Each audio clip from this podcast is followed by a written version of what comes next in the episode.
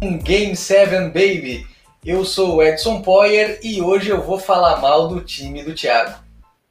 Eu sou o Thiago e estou aqui para dizer que existe reconhecimento da NBA sim, nem tudo é business.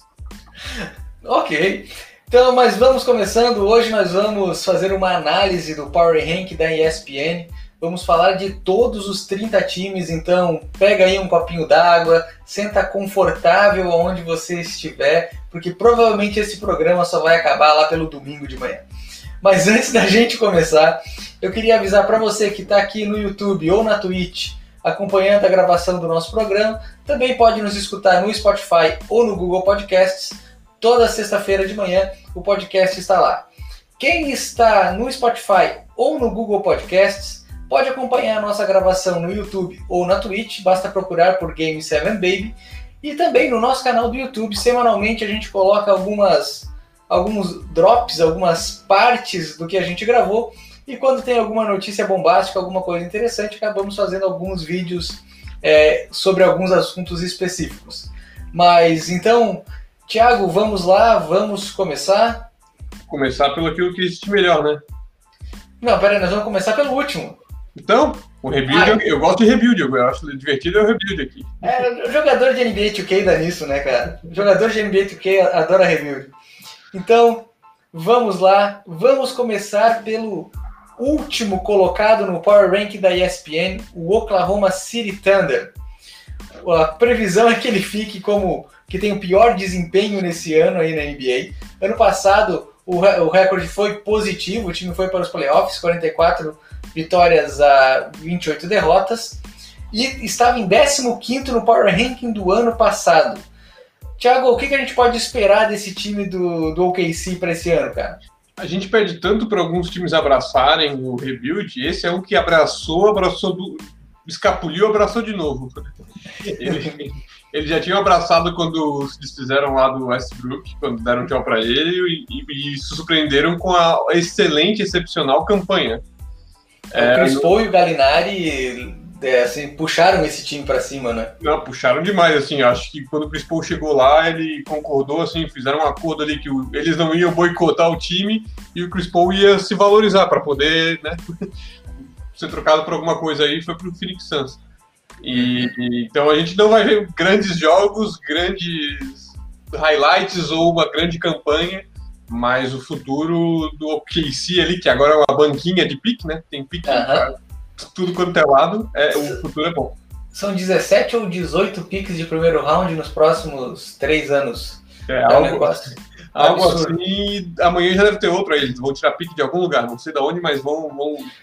O que a gente pode esperar, na verdade, é isso, né? É, são trocas por escolhas, algum jogador que se valorizar, ou quem sabe eles vão atrás de algum jogador jovem aí com o futuro. Hoje em dia lá a gente não tem assim grandes coisas, né? O, o, cara que, que pode sair ganhando nesse ponto, nesse sentido, é o Shea Gilgeous Alexander. Que a gente precisa achar um apelido para ele, chamar ele de SGA fica meio, meio estranho. Cara, por isso é o seguinte, ele é o melhor jogador. Se alguém vai se valorizar, é ele. E aí o OKC vai ter uma decisão para tomar se é acaba pagando um salário máximo ou próximo do, do máximo para ele, para ele ser o cara da franquia, ou se vai aproveitar também e trocar ele por mais algum caminhãozinho de pix que vier. Esse ano eu não vou, eu tenho que admitir, não vou ver eles jogar. Não estou nem um pouco afim. Mas eu quero acompanhar muito, muito o que, que vai acontecer com esse time ao longo ao longo do, do, da temporada em relação a essas trocas. Como que eles vão preparar esse rebuild? Não é um time que eu vou assistir, mas é um time que eu vou acompanhar. exatamente, exatamente. Essa frase aí resumiu. Talvez eu acredito que o, Shai vai ficar, mas não, não sei por quanto tempo. É só porque ele, ele, é um bom jogador, mas ele não tem tanto valor de troca, assim, né? Ele não chama tanta atenção. Uhum. É um pouco triste ver o George Hill aí, um jogador excelentíssimo aí, já foi, se eu não me engano, já, já chegou a ser All-Star. E acho que foi lá naquela época que tinha o Paul George. lá atrás, acho que foi, acho que foi. Que rivalizava com o LeBron no, no Miami, né? Uhum. É, mas ele vai jogar pelo salário dele e tentar se valorizar para uma próxima off-season, fechar algum contrato, porque ele está se encaminhando para o fim da carreira também, né? É, não, não que o fim da carreira seja amanhã, né? Mas ele tem que começar a direcionar isso. Né? Sim, sim. Acho que ele não tem. Não... Talvez a gente veja o melhor dele, porque ele vai ter tempo de quadro. ele vai conseguir brigar por tempo de quadro aí, consegue às vezes até uma titularidade dividindo com o Shai aí, dois, né, um dois, não sei. Mas mas é... o Oklahoma tá sempre aberto a fazer uma troca por alguém. Então... Exatamente, ele é um ótimo backup guard, né? Quem sabe ele uhum. acaba em algum, eventualmente ele, ele sai daí. Uhum. Mas fora isso, nem sei muito o que comentar do resto do elenco. vamos pro próximo aqui e vamos para minha primeira discordância aqui com o Power Ranking da ESPN. O 29 colocado aqui no Power Ranking é o Cleveland Cavaliers. No ano passado a temporada já foi sofrível, 19,46. Também ficou em 29 no, no ano passado. Mas, Thiago, eu vou começar aqui dizendo o seguinte: não dá para eu acreditar que um time que, depois da confusão do ano passado, e agora tem um, o Kevin Love e o, e o André Drummond ali um pouquinho mais organizadinhos, o Darius Garland e o Colin Sexton um pouquinho mais experientes, e querendo ou não, o Isaac Okoro pode entregar alguma coisa. Eu não acho que esse time vai ser candidato a playoff, mas eu também não acho que vai ser o penúltimo. Eu acho que tem outros times piores aqui nesse Power Ranking. Ah, tem, mas olha, tem, não tá longe. Não tão, tem times piores, mas tem times não estão muito longe, sabe? Mas não, não tão piores. Eu acho que ele ficaria um pouquinho ali 25, 24, 24 a posição, uhum. porque você consegue ver um futuro. Então, se algum desses jogadores mais jovens deslancha e impressiona, realmente dá para dá para pelo futuro, pelo potencial, dá para botar eles para cima. É, o, o que eu acho que falta nesse time para ele ficar um time mediano, né? Porque tu tem tanto o Darius Garland quanto o Colin Sexton, eles não são é, caras que vão puxar o time para cima, mas eles também não são incompetentes. O Kevin Love é um bom jogador que ano passado ficou com preguiça de jogar. E o André Drummond, ele é um, é um baita de um pivô, ele, ele, tem um desempenho bem interessante. O que falta é uma estrutura de alas que, que consiga arremessar bem de três, fazer uma marcação do perímetro. Isso esse time não tem. Se esse time tivesse esse cara Cara, vou, vou dar o um exemplo errado aqui. Poderia ser o Jay Crowder. Poderia ser, tu sabe que eu falo bastante do Kelly Oubre e do Jeremy Grant. Esse time já dava um pulinho ali, talvez brigar por um play-in, mas do jeito que tá, eu concordo contigo. É 24, 25 por aí. É, é o, o Andrew Drummond e o Kevin Love são excelentíssimos jogadores. Talvez o prime dele já passou, uhum. mas são excelentes, talentosíssimos. O problema é que eles não sabem jogar tanto sozinhos, eles precisam que o sistema colabore para eles. Uhum. E para o sistema colaborar para eles, você precisa de jogadores que vão fazer, né, vão fazer as engrenagens girarem. Fora os Sexton. Não, é, é uma dúvida. O, tanto o Sexton quanto o Garland, eles são dois caras que eles podem contribuir. Não são ótimos playmakers, não são ótimos arremessadores. Eles têm um talento ali que tem que ser desenvolvido. É, Cara, por isso que eu, acho que chega no 24 e 25 muito pela presença de garrafão. Para mim não deveria estar em 29, a gente vai ver outros times piores ali. Não, concordo, concordo. Eles têm um pouco de talento ali, mas eles também não têm um, um técnico que é famoso por tirar leite de pedra, por transformar jogadores, né? Então... Ah, se fosse o Popovich. então fica difícil.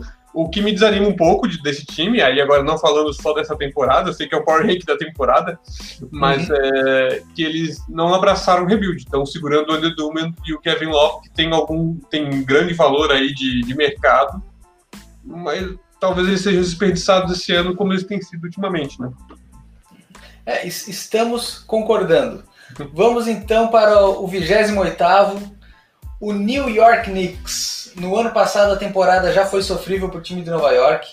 É, tem um pessoal que brinca que as decisões lá são tomadas aleatoriamente por talvez um, um, gorila, qualquer outro tipo de bicho que tome as decisões lá do time. Mas esse ano aqui eu, eu também acho que é um time que vai desempenhar um pouco melhor do que o ano passado. Né? Uh, ano passado já estava em 30, em último no Power Ranking, né? Cara, mas esse ano vamos lá. O RJ Barrett vai ter uma ajudinha do Obi Toppin. O Mitchell Robinson, que para mim já foi o melhor jogador na temporada passada, vai evoluir um pouquinho. E eu acho que vai tirar um pouco da pressão daquilo de precisamos fazer uma baita de uma campanha. Como o New York Knicks não se mexeu na free agency, eu acho que tirou aquela pressão de grandes expectativas. Eu acho que o time vai jogar um pouco mais leve Né? O Bob Porte saiu, o Julius Randle continua, eles continuam com aquele caminhão de armador que não sabe que não sabe o que faz, o Intiliquina, o Dennis Smith Jr. e ah, e tem ali na, ainda tem o, o, Kevin Knox ali que ninguém sabe que posição que ele joga também. Esse é um dos times que para mim vai jogar com menos pressão, mas que vai ter um resultado pior que o Cleveland. Mas Thiago, vou deixar você, Thiago. Ó, eu deixaria ele ainda na 29 posição pelo, pela organização. Porque é é incerteza. Eu acho excelente para o Topping. Ele pode chegar ali e se impor e ganhar espaço um pouco parecido. É claro que é sempre complicado e polêmico quando a gente compara com o Luca, né? Mas que nem aconteceu lá com o Luca Doncic que o que como alguns os veteranos não queriam passar bola para ele, não queriam dar espaço para ele. Três semanas depois, não estavam mais lá.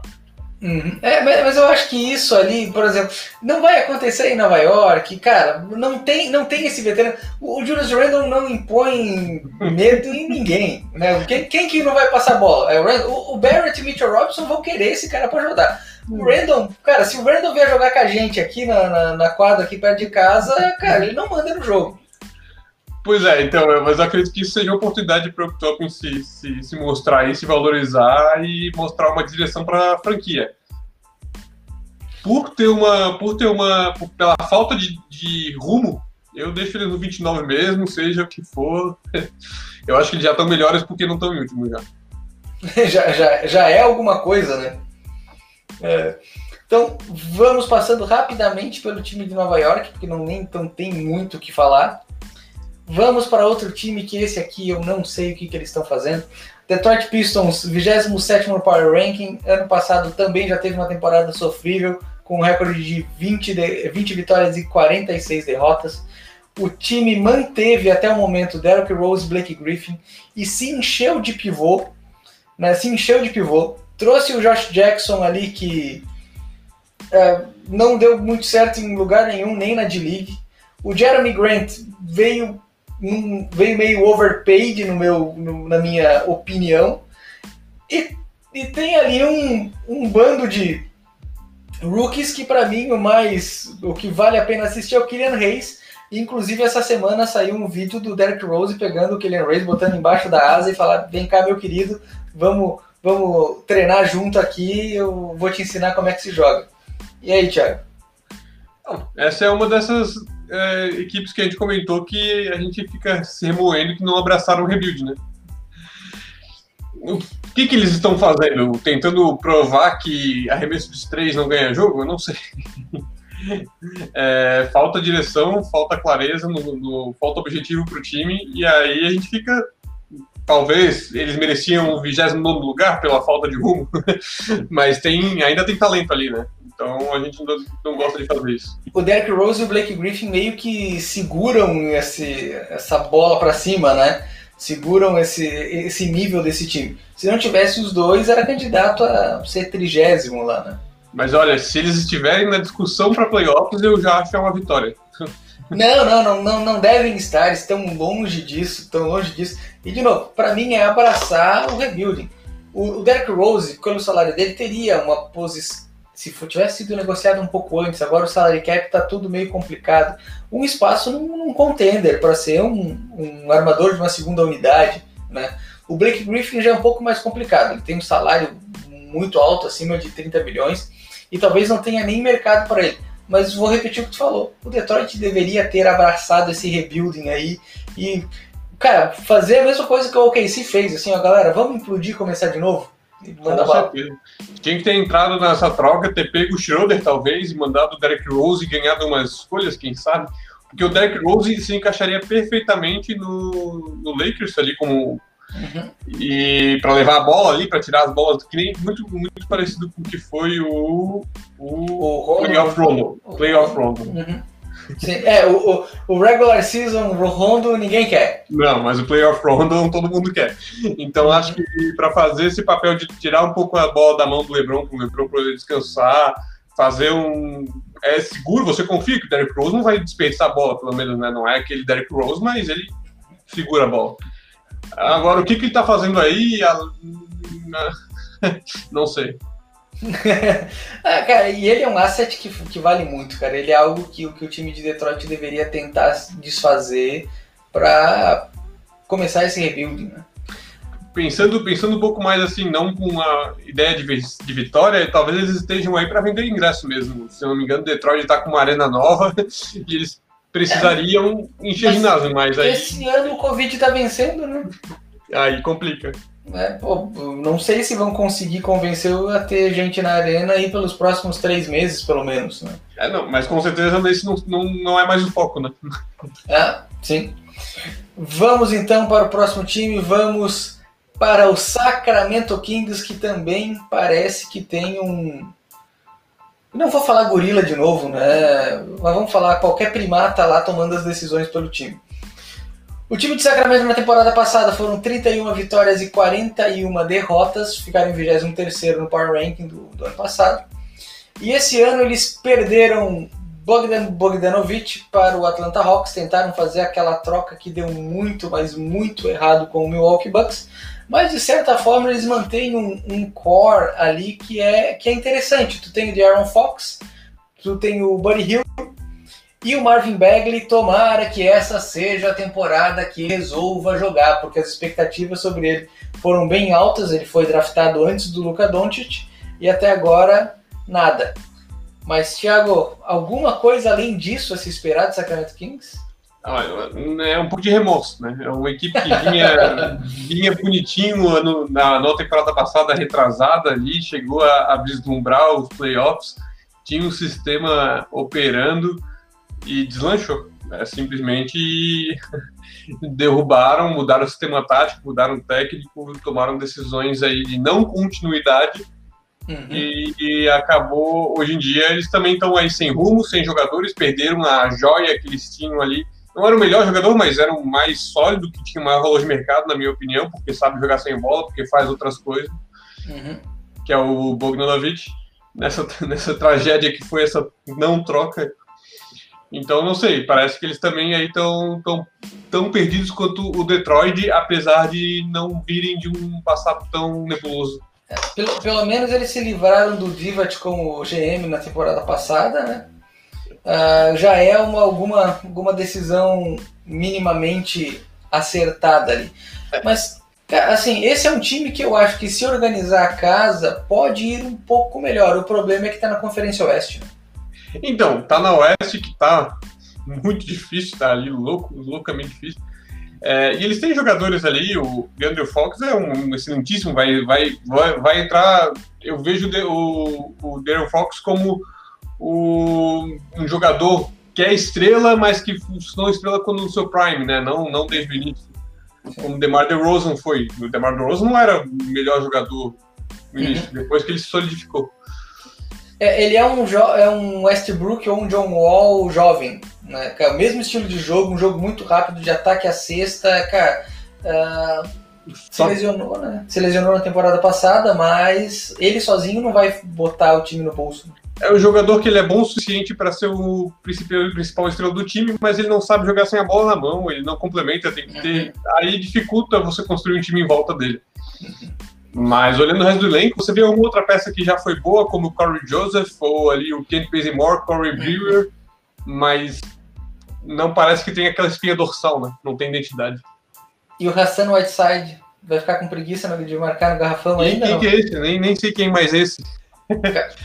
ele, ele assinou por um contrato baixíssimo e acho que isso mostrou exatamente o valor que ele tem na liga. Ele é um cara que tem uns números até interessantes, mas, cara, tu tu, tu para pra assistir um jogo e ver o, o, quanto ele não faz algumas coisas, cara, não dá pra apostar nele, né? Não, o Hassan Santos eu brinco porque eu cansei de ouvir falando dele em Miami, Portland, falavam porque ele tem um físico abismal, mas a preguiça dele é tão grande quanto a envergadura dele. É, exatamente. É, então, é, eu nem não, não dou mais bola para quando eu ouço notícia, quando vejo notícia do Ração Outside, porque a gente não, isso não vai levar para nenhum time a lugar nenhum. É. Então, eu acho que aí a 26 posição é excelente para o Sacramento.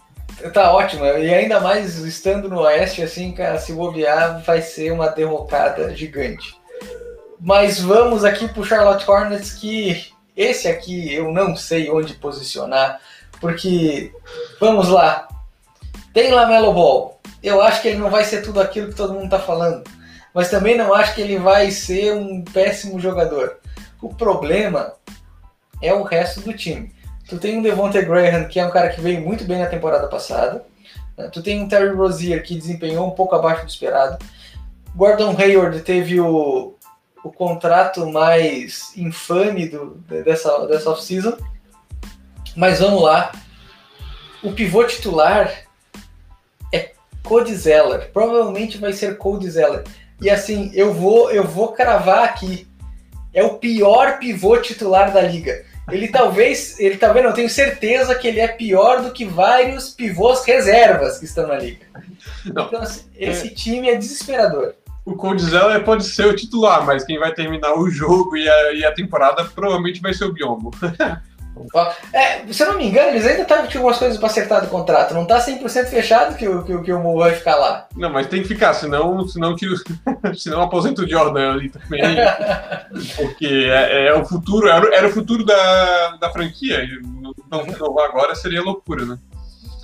Agora, hum, deixa eu ver se eu entendi, mas você está querendo dizer que o Gordon Hayward é o novo Offord, é isso? O Gordon Hayward, ele ele vai ser o novo Al Horford no fim dessa temporada, quando o pessoal perceber que, puta, pagamos demais. Agora o pessoal tá falando, não, pagamos demais, mas ele tá lá para ajudar o Lamelo.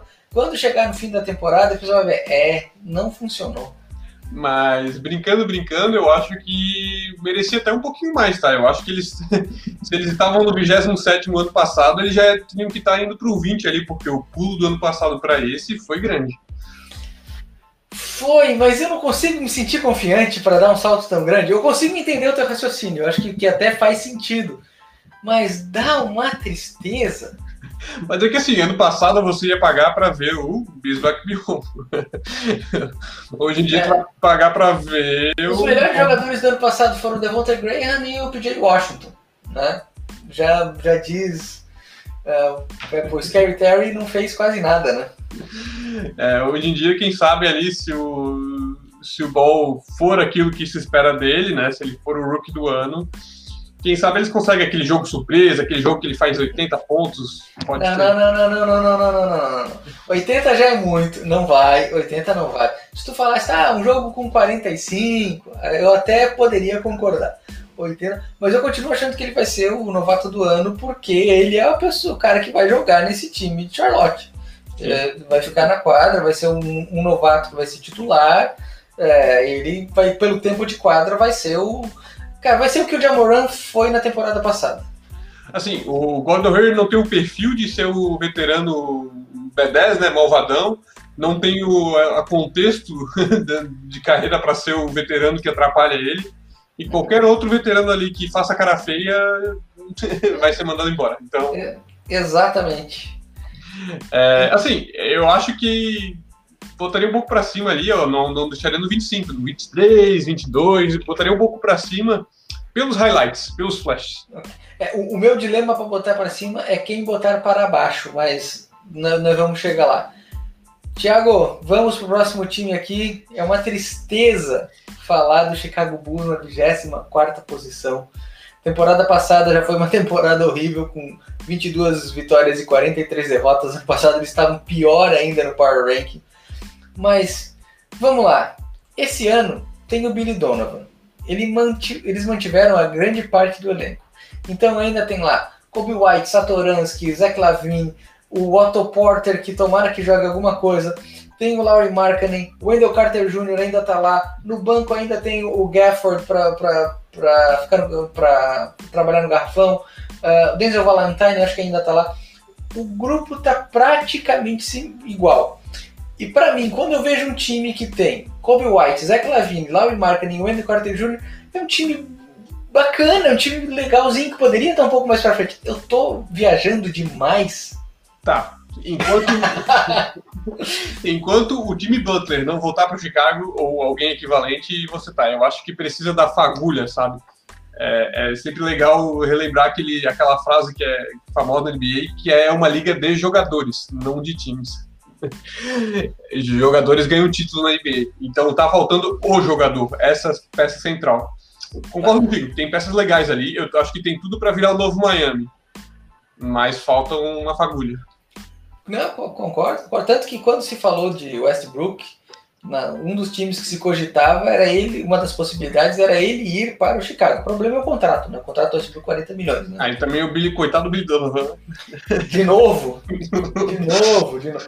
É. Não, eu, eu, vejo, eu vejo algumas peças legais aqui, bacanas. Eu, se eles, essas peças não foram trocadas, quer dizer que eles estão tentando construir algo nesse time. Eles não estão fazendo gratuito. Eles, eles seguraram o McCartney, o Zach Lavine e o Porter quer dizer que eles estão têm um futuro para esse time. Uhum. Mas tá faltando. Quem sabe o Billy Donovan é esse cara que sabe construir. Esse é um jogador, um técnico que consegue construir jogadores, né? Formar jogadores. É, e o front office é completamente novo, né? O Arthur Ascarnichovas está lá agora e tá. Ele deu uma remodelada no front office inteiro. E vamos ver como é que vai ser essa primeira temporada. Eu quero ver esse time jogar. Diferente do OKC, eu quero ver esse time jogar. O time do, do Charlotte eu quero ver o Lamelo jogar. Vou ver umas duas vezes, vou encher o saco, não vou mais ver. O é. time de Chicago eu quero ver o time jogar. Tem dois times aí que tu pode ver quando o Lakers jogar. Pode ser, uma boa. Aí, ó. É... Mas me impressiona o Tadeusz Young tá jogando aqui. Eu, eu, ele parece estar tá tanto tempo na liga, mas nem é tão velho, mas já ouvi tanto ele pipocando pra lá e pra cá. É aquele jogador que parece que começou lá nos anos 90 é. e ainda tá por aqui, né? O Gerald Green, né? é exato, o Gerald Green. Mas assim, eu acho que tá, tá bem colocado aí, sabe? Eu não, não mexeria pra cima porque eu acho que ele é um time em formação. É, talvez eu tenha esperança demais, concordo contigo. e aqui, Thiago, aqui eu, eu tenho mais ou menos a mesma sensação que eu tenho com o Chicago. O time de Minnesota, para mim, é, o ano passado temporada sofrível, 19 vitórias, 45 derrotas. Mas esse ano eles têm Rick Rubio, D'Angelo Russell, Carl Anthony Towns e o Anthony Edwards, que foi a primeira escolha no draft. Esse time aqui, para mim, ele deve desempenhar um pouquinho melhor. Não deve ficar lá na 23 terceira posição, pegando o geral da, da NBA, cara. É, é, é, triste porque a gente viu esse time brigar por playoff, né? Fazer aquele junto contra o Denver, tinha um time bacana ali. Se tem alguém que tem saudade do, do Butler, é Minnesota e não Chicago. Tudo nossa, bem, vai lá. Nossa. Mas deram um baita passo para trás ano passado. E esse ano parece que tentaram ajeitar um pouquinho, trazendo até o, o Rick Rubio, né? Rick Rubio que quando entrou na liga era a nova promessa, o melhor jogador da Europa, com 15 anos é, jogou bem, é um jogador muito decente, mas nunca foi dominante. Não dá para dizer que ele dominou é, o time. Em nenhum lugar que ele passou, né, ele foi dominante, né? Ele foi suficiente, assim, eu acho que é um jogador, um armador de ofício que faz o que ele se propõe. Uhum. Mas só isso, que tinha muitas expectativas lá em cima, lá na frente. O problema é como é que se o D'Angelo Russell de fato vai, vai dar esse passo para posição 2, se o Rubio vai vir junto, ou se quem sabe o Rubio vem até do banco, mas eu acho que não, acho improvável. Uhum. É, o, o, e ali entra quem que vai jogar na posição 3 e na posição 4, né? Vai ser o Oko, quem que vai ser esse cara ali? Mas, de novo, a minha maior preocupação também é quem vai defender. Ah, eu, eu colocaria o, o Oko, não, não, uhum. não, não, não, tem que, tem que ter esse, esse pessoal, essa força, tem que começar a jogar, tem que juntar o um nível eu não acho que o Carl Anthony Towns e o D'Angelo Russell vai ser um time que vai carregar a franquia nas costas. Eu acho que precisa da terceira roda. Mas eles são parça. O, o Carl Anthony Towns foi receber o D'Angelo Russell no, no aeroporto, no jardim, cara. Pô, não? Mas é, e a questão da defesa é o que fica, né? Esse é um time que tinha que realmente a, a melhor aquisição para eles era o Mike D'Antoni. Então, uhum. é. Mas o D'Antoni foi pegar um, um, tempinho meio de férias lá nos Nets para dar uma descansada. Deixa o, Net, deixa o Nash mandar e ele só ficar dando opinião. É que, o, é que defesa não se baseia só no jogador. Geralmente você tem aquele jogador que é referência defensiva, mas é mas... todo mundo junto, é movimentação, é, é a estrutura, né? É, e se o Thibodeau, que é uma referência em defesa na liga, não conseguiu impor isso aí uhum. nesse time, eu não acho que vai com uhum. esses jogadores chaves. Mas eu, eu, talvez eu esteja esperançoso demais. Mas esse, é, esse é um que pode cair para mim, tá? Esse é um que, no terceiro, olha, eu, eu, gostaria mais de ver o Chicago. Eu acho que o Chicago tem mais potencial. Do que o Minnesota? Eu acho que a gente já viu o melhor no Minnesota.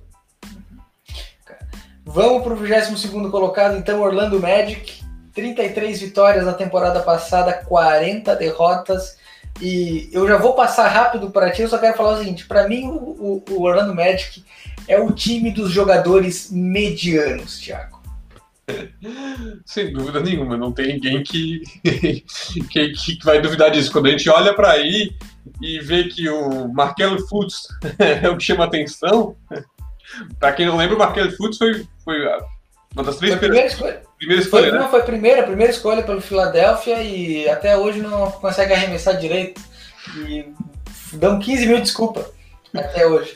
Se bem que na temporada passada, ele para mim foi a melhor temporada dele, desde que ele entrou na NBA. Ele jogou muito bem, jogou bem redondinho. Mas é um jogador mediano, que nem o Fournier, o Vucevic, o Aaron Gordon, o Terence Ross, o Jonathan Isaac, o outro, Obamba. Outro calouro que destacou aí o Michael, Michael Carter Williams. Eu lembro que o primeiro calouro dele, os primeiros jogos, era incrível. Double-double, mais de 30 pontos. E não sei, não sei como é que, o, como é que acontece esses casos de insanity aí, que um jogador mediano de repente vira um all-star. Mas esse é outro time que tá muito alto, eu não, não, não colocaria eles em 22 não, para 25 para baixo. Eu acho que tem muito time ali atrás. Daqui a pouco já vai botar 30 times para baixo do 25. Com certeza, e aí o Charlotte pode estar lá no playoff. Mas é um time que precisa abraçar esse rebuild aí e trazer uma estrela só para tentar construir ao redor deles. É, eles têm ali, pra, vamos lá, o Jonathan Isaac e o Mobamba, até brinquei ali com os dois jogadores medianos, mas são caras jovens que podem ser promissores. Essa temporada é aquela temporada que o Mobamba tem que mostrar para que veio. Até agora ele não mostrou. E o Cole Anthony, ele não foi tão bem, não foi uma escolha tão alta nesse no draft desse ano, mas se a gente for voltar para ver os, os, prospectos do draft e olhar o começo do ano passado, ele estava entre as três primeiras escolhas. Durante o ano ele foi caindo aí no draft, mas ele continua sendo um jogador muito bom. Então, assim, dá para se construir um core jovem pensando no futuro. Mas aí tu tem que limpar espaço de cap, tu tem ali Aaron Gordon, Vucevic, Fournier, Terence Ross ganhando bastante, né?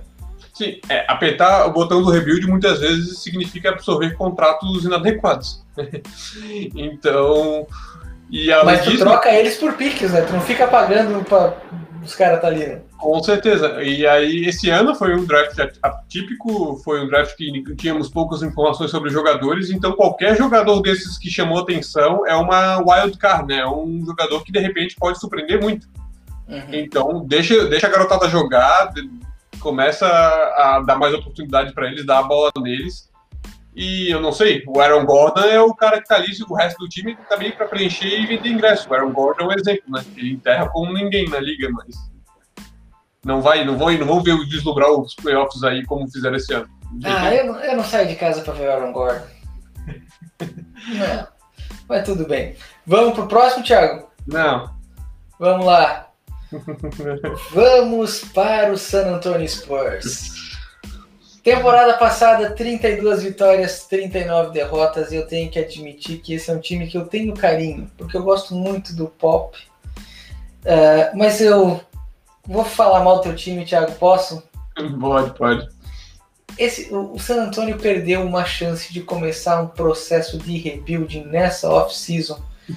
Assim, ó, fenomenal. Tu tem um DeRozan e um Lamarcus Aldridge em fim de carreira, em fim de contrato, que não vão levar os times para o playoff nesse ano, mas que tem um valor de mercado extremamente interessante. Era abraçar esses dois caras, pega queridão, vamos trocar por caras jovens e piques aqui e botar o, o Lonnie Walker para jogar, o Derek White, o DeJounte Murray, e não, o Brin Forbes não é tão novo, é um cara um pouco mais, mas é um cara que eu tentaria manter no time. Cara, o time de San Antonio tá perdendo a chance de recomeçar mais 20 anos de playoffs aí porque tá querendo manter DeRozan e Lamarcus Aldridge. Thiago, o time é teu, agora fala, vai. o time não, não é meu, mas olha, gostaria de, de, de, Não gostaria de estar vivenciando isso, ver essa, essa sequência aí de 22 temporadas seguidas indo para playoffs acabar. É, gosto muito como torcedor, eu quero que o Pope te prove errado. que ele consiga levar esse time para os playoffs aí e mostre que tem como ser campeão. Mas não tem como não concordar, eles perderam uma oportunidade. Talvez nenhum outro time tinha dois jogadores tão bons com salários tão baixos para trocar. Uhum. E, e, vamos lá, e o Lamarcus Aldridge, comparando com o Blake Griffin, o Lamarcus Aldridge para mim tem mais mercado que o Blake Griffin hoje. Né? Porque o Blake Griffin não é, não é um bom marcador de garrafão. Ele joga na posição 4 e não consegue marcar bem os melhores pivôs. O Lamarcus Aldridge ele é um mestre do mid-range e é um bom defensor, tem um baita do mercado. E o DeMar DeRozan, ele é um cara que ele, em qualquer time da NBA, ele seria um dos closers do time. Ele estaria para finalizar os jogos, mesmo que ele não fosse titular o tempo inteiro. Ele é um cara que ia estar na quadra para finalizar os jogos. Ele tem outro mercado gigante, mas não, vamos segurar esses dois caras aqui mais um ano, vamos ver se o contrato deles acaba, a gente renova, não sei o que, que eles querem fazer. Cara, abraça o rebuilding, vai, vai o, o, o, o Popovich, não sei por quanto tempo ele vai continuar ainda como técnico, todo ano aposenta ele, mas talvez esse rebuild pudesse ser uma última entrega dele, né? Não, com certeza eu, eu acredito, eu penso mais nisso, tá? É que deve ter, ter sido uma imposição do Pope. Olha, eu só vou ficar lá atrás quando ele assinou a extensão, eu só vou ficar se a gente não, não for fazer rebuild. Só que coisas kawais aconteceram no meio do caminho, né? Ah, mas não faz sentido não fazer rebuilding agora. Tu não vai fazer rebuilding para quê? Para se para ficar em décimo, ir pro play-in, talvez, talvez conseguir a vaga e perder para os Lakers na primeira rodada? Concordo, mas vai saber o que, que passa na cabeça do Pop, né? É... Okay. Eu acho que eles poderiam até, quem sabe, arriscando aí com outros talentos, uhum. beirar ali o playoffs ou play-in no play eu acho que eles entravam sem o DeRozan e Baldwin, tá? Mantinha o Rudy Gay, mantinha o Perry Mills e... Esqueci do Rudy Gay, é outro cara que podia ser trocado, mas tudo bem. Não, poderia, mas ele não... Talvez ele não queira, né? Tem sempre essa, essa questão ali do, do relacionamento, lado humano.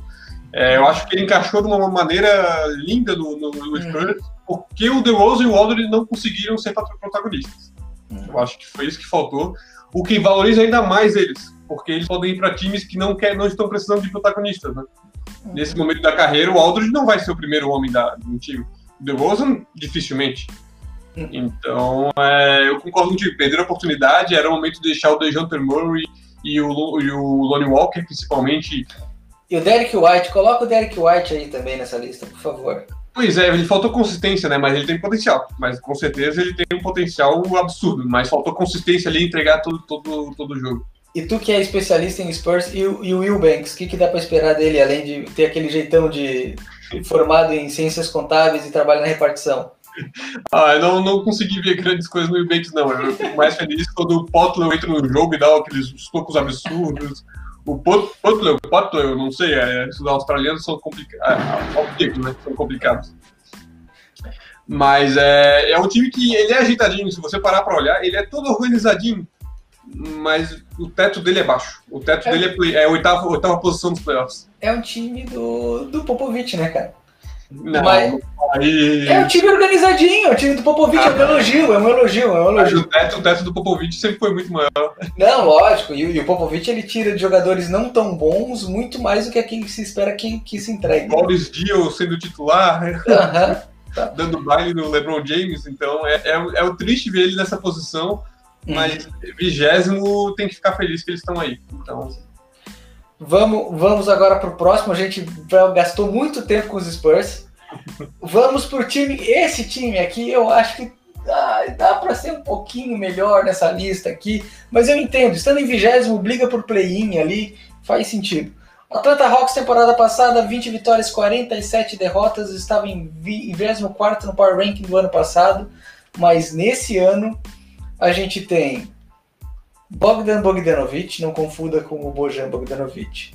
Danilo Gallinari, como essa, esse novo, esse, essas duas novas contratações na free agency mais impactantes. Ainda tem, tem o Rondo e, e, o Dan, que são dois armadores que vão ajudar no desenvolvimento do Trey Young. O, e o Onyeka Okongo para o garrafão. E o Clint ah, Capelá, não? Não, o Clint Capelá já estava no ano passado, né? Eu tô falando das coisas novas, né? Eu acho que esse time, esse ano, vai crescer muito mais do que subir quatro pontos, quatro pontos no Power Ranking, né? Por dois motivos. Um, agora o Trey Young tem bons arremessadores que ele pode soltar a bola e abrir o jogo. E, e, e o Bogdanovich vai jogar aberto, o Galinari também vai jogar aberto. O Ken Reddish cresceu muito no ano passado. O Herter é um outro cara que já chutava bem ano passado, vai continuar chutando esse ano. E aí tu, tu ainda tem o Capelá, o Okongo, tem o Bruno Fernando e o John Collins para dar consistência no garrafão. E tem uma outra coisa, o Bogdanovich ele não costuma, mas ele também é um playmaker. E o Rondo é um baita de um playmaker no playoff na temporada, a gente não sabe como vai ser. Na temporada passada, o Troy Young ele teve uma média de um arremesso de catch and shoot, ou seja, aquele que você recebe e arremessa por jogo. E ele é um bom arremessador. Esse ano ele vai poder jogar um pouco fora da bola. Então eu acho que assim, esse time vai ter uma evolução tática e técnica muito maior do que grande parte das pessoas esperam.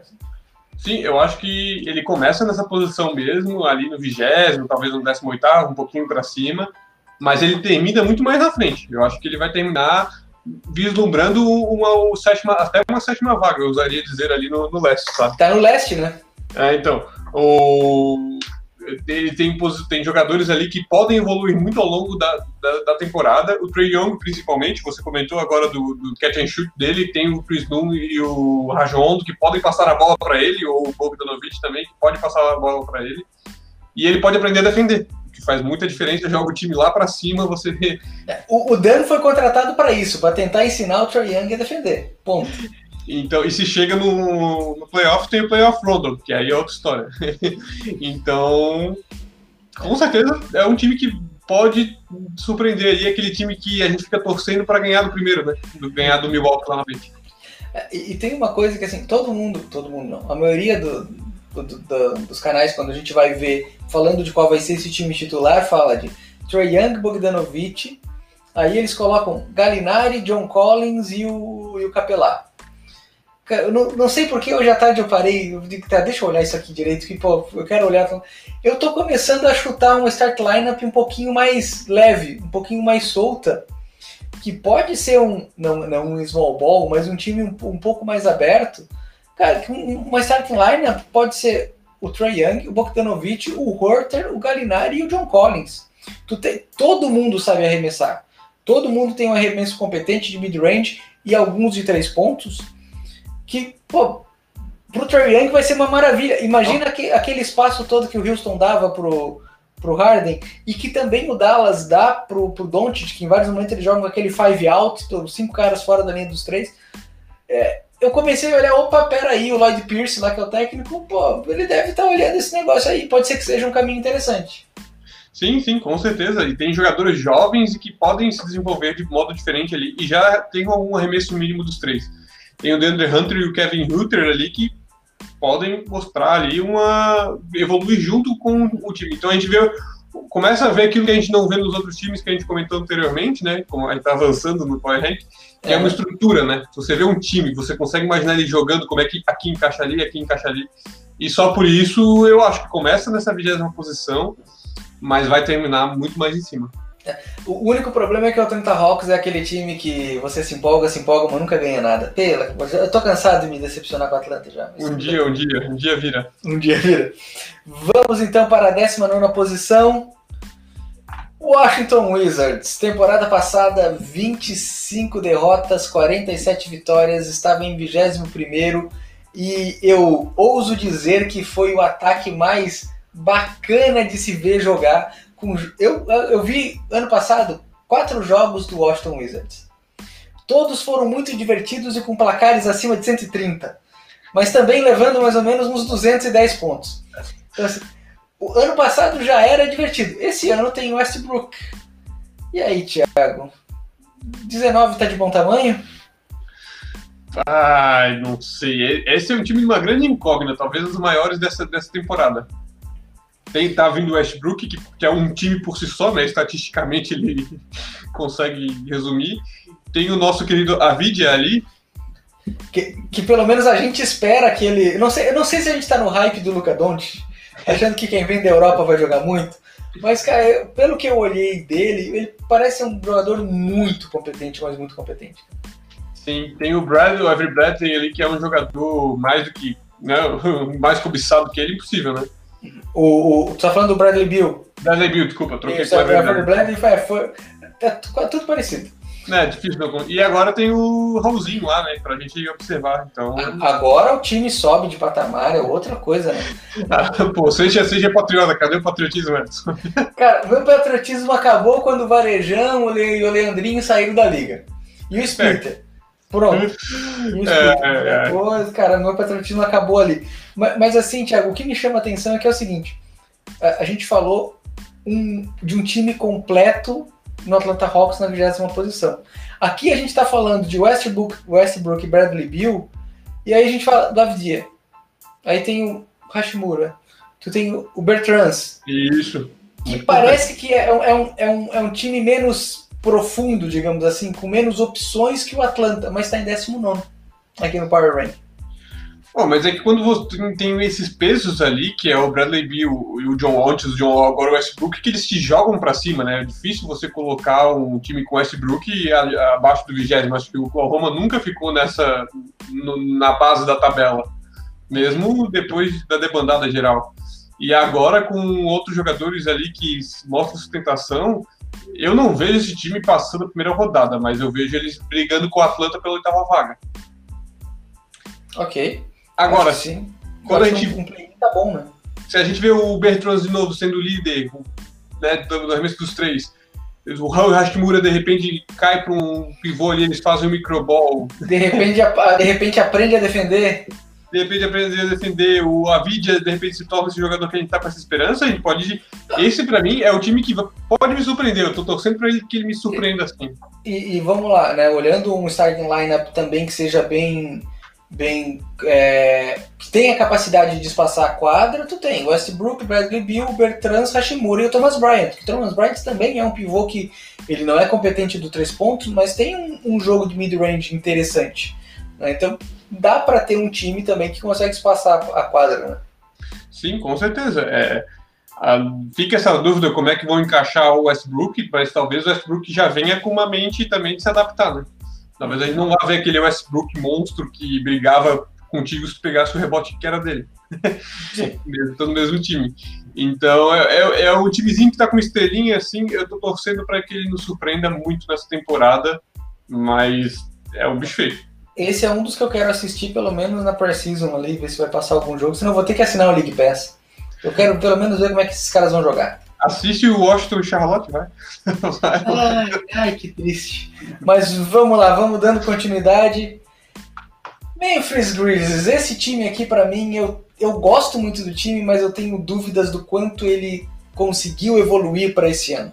Temporada passada foi uma temporada também negativa, 34 é, vitórias e 39 derrotas, estava também em 18º no Power Rank do ano passado, mas o time ele tá muito, mas muito parecido com o do ano passado.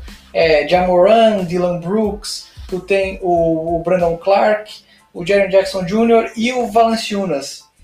Mas a gente viu outros times que estão abaixo aqui se mexer. Né? A gente falou do Washington, falamos do Atlanta, né? uh, que, que deram uma melhorada no seu time. E o time do Memphis parece que estacionou e está dependendo do crescimento desses jogadores que já estão em casa. Tiago, é. dá para esperar um, um desempenho melhor? É isso aí. Eles estão em 18 por causa do Moran. Se não fosse o Moran, eles estariam muito mais abaixo.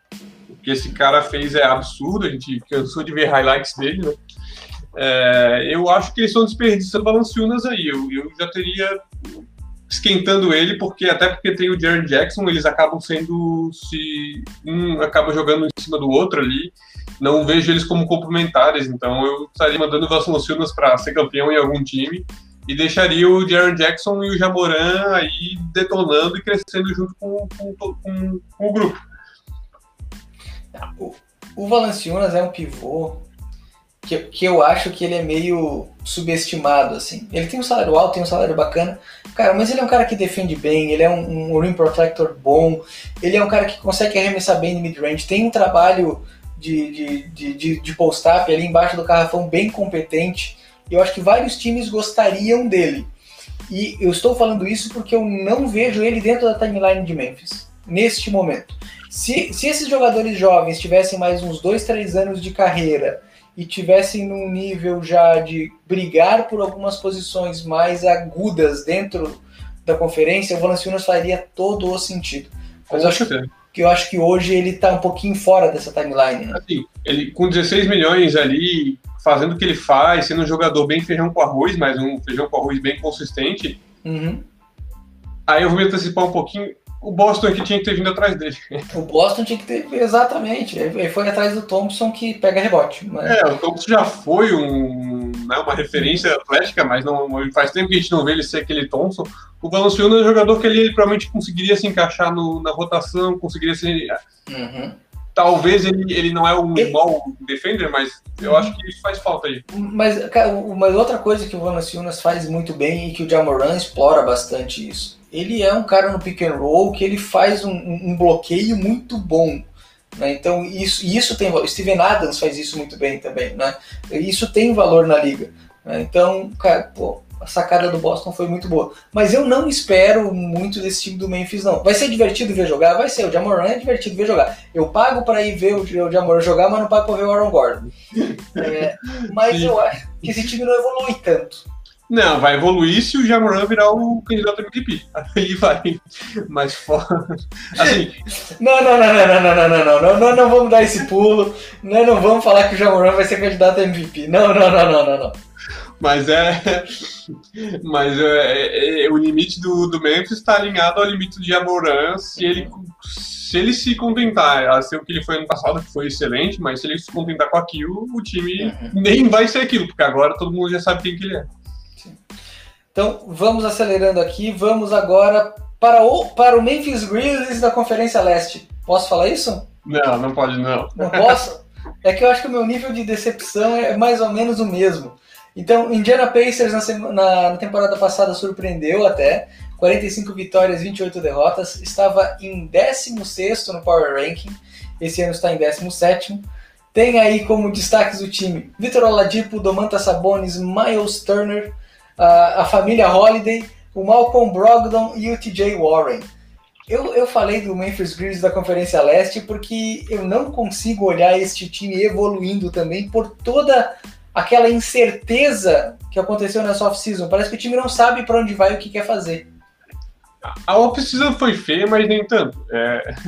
Esse time é o que, time que mais manteve jogadores. Então ele manteve 98% da sua, do, do, do seu, dos jogadores que entraram em quadra. Né? Uhum. Ou seja, continuidade. Eu acho que essa é uma, principalmente para quem gosta do Spurs, essa é uma palavra-chave aí. No... Concordo contigo, surpreendeu muito o Indiana Pacers na temporada passada sem o Victor Oladipo, que era para ser o melhor jogador deles. Uhum. E agora é para eles vão terem o Victor Oladipo, mas eles esteve envolvidos em muitos rumores, né? Isso deixou essa segurança. Oladipo vai para onde? Vai acabar o contrato? Vai para free agency? É, então. Domantas Sabonis é tão confiável assim ou não? Miles Turner entrou em um monte de conversa de troca, partindo até do próprio time de Indiana, não só de outros times. Né? O TJ Warren é, apareceu lá na bolha de um jeito que ninguém tinha visto ele daquele jeito e de repente ele começou a jogar que não sabemos se ele vai conseguir manter, né? Então, cara, eu tenho muita dúvida sobre esse time de Indiana, mas muita dúvida mesmo, assim. Sim, eles têm, pois é, eles têm um técnico novo, mas mantiveram um time, então tem essas é, bandeiras vermelhas para tudo quanto é lado, né? Mas é um time que surpreendeu no passado. E aí eles, um time que está ganhando não se mexe. É, mas eu tenho que admitir que eu concordo contigo no sentido de que é, é um time mais estruturado que o time do Memphis, né? Do que o 18 isso, isso eu tenho que concordar. Talvez acho que é a minha decepção com o Indiana que está causando isso. Saudades do Red Miller. Mas assim, é, agora falando em que posição que eles estariam, talvez eles conseguissem ir lá para o 14, 15 posição aqui. Eu, eu, eu tô confiante que eles vão estar lá no playoffs. Isso, briga, briga por playoffs sim, e se bobear, fica fora do play-in ali, né? Isso, é. Eu acho que eles vão estar solidamente com o pé cravado, mas não passam da segunda rodada, não vão chegar nas finais de conferência. Sim. É isso aí. Então, vamos lá. Vamos agora pro para a menina dos olhos da NBA, eu posso falar isso pensando no, no futuro? Com não? certeza, com certeza. Se eu não me engano, é um dos jogadores, opa, um dos times com mais jogos playoffs É. Tudo é um dos times com mais jogos transmitidos pela, é, nacionalmente lá nos Estados Unidos, tudo por causa do Zion Williams, né? Esse ano os Pelicans, é, assim, libertaram Drew Holiday, porque ano passado já foi um ano inteiro todo mundo falando para onde o Drew Holiday vai, para onde ele vai, para onde ele vai. Né? O time virou o time do Zion Williams e do Brandon Ingram, Brandon Ingram, meu Deus do céu. Né? E tem uma adição que para mim ela vem a complementar o que faltou na última temporada, que é o Steven Adams. O pivô da temporada passada era o Derek Favors, que não põe medo em ninguém. Pelo menos o Steven Adams assusta, assusta a criancinha no, no Castelo, no Castelo Fantasma do Parque de Diversões, né? Assusta qualquer jogador do Brasil. e ainda tem o Eric Bledsoe por lá, né? Que não é um Joe Holiday, mas pode ajudar muito nesse trabalho de armação ali com o Loso Ball. De novo, não é um Joe Holiday, mas também não é de se jogar tão fora assim, né? É, eu imagino que o Eric Bledsoe ele tem duas chances aí. Ou ele ajuda na formação do Lonzo Ball, ou ele vai se apagando no final do no final do banco, assim, vai fading away. Ou ele vira pique. É, isso daí sim, aí, mas aí eu acho que o.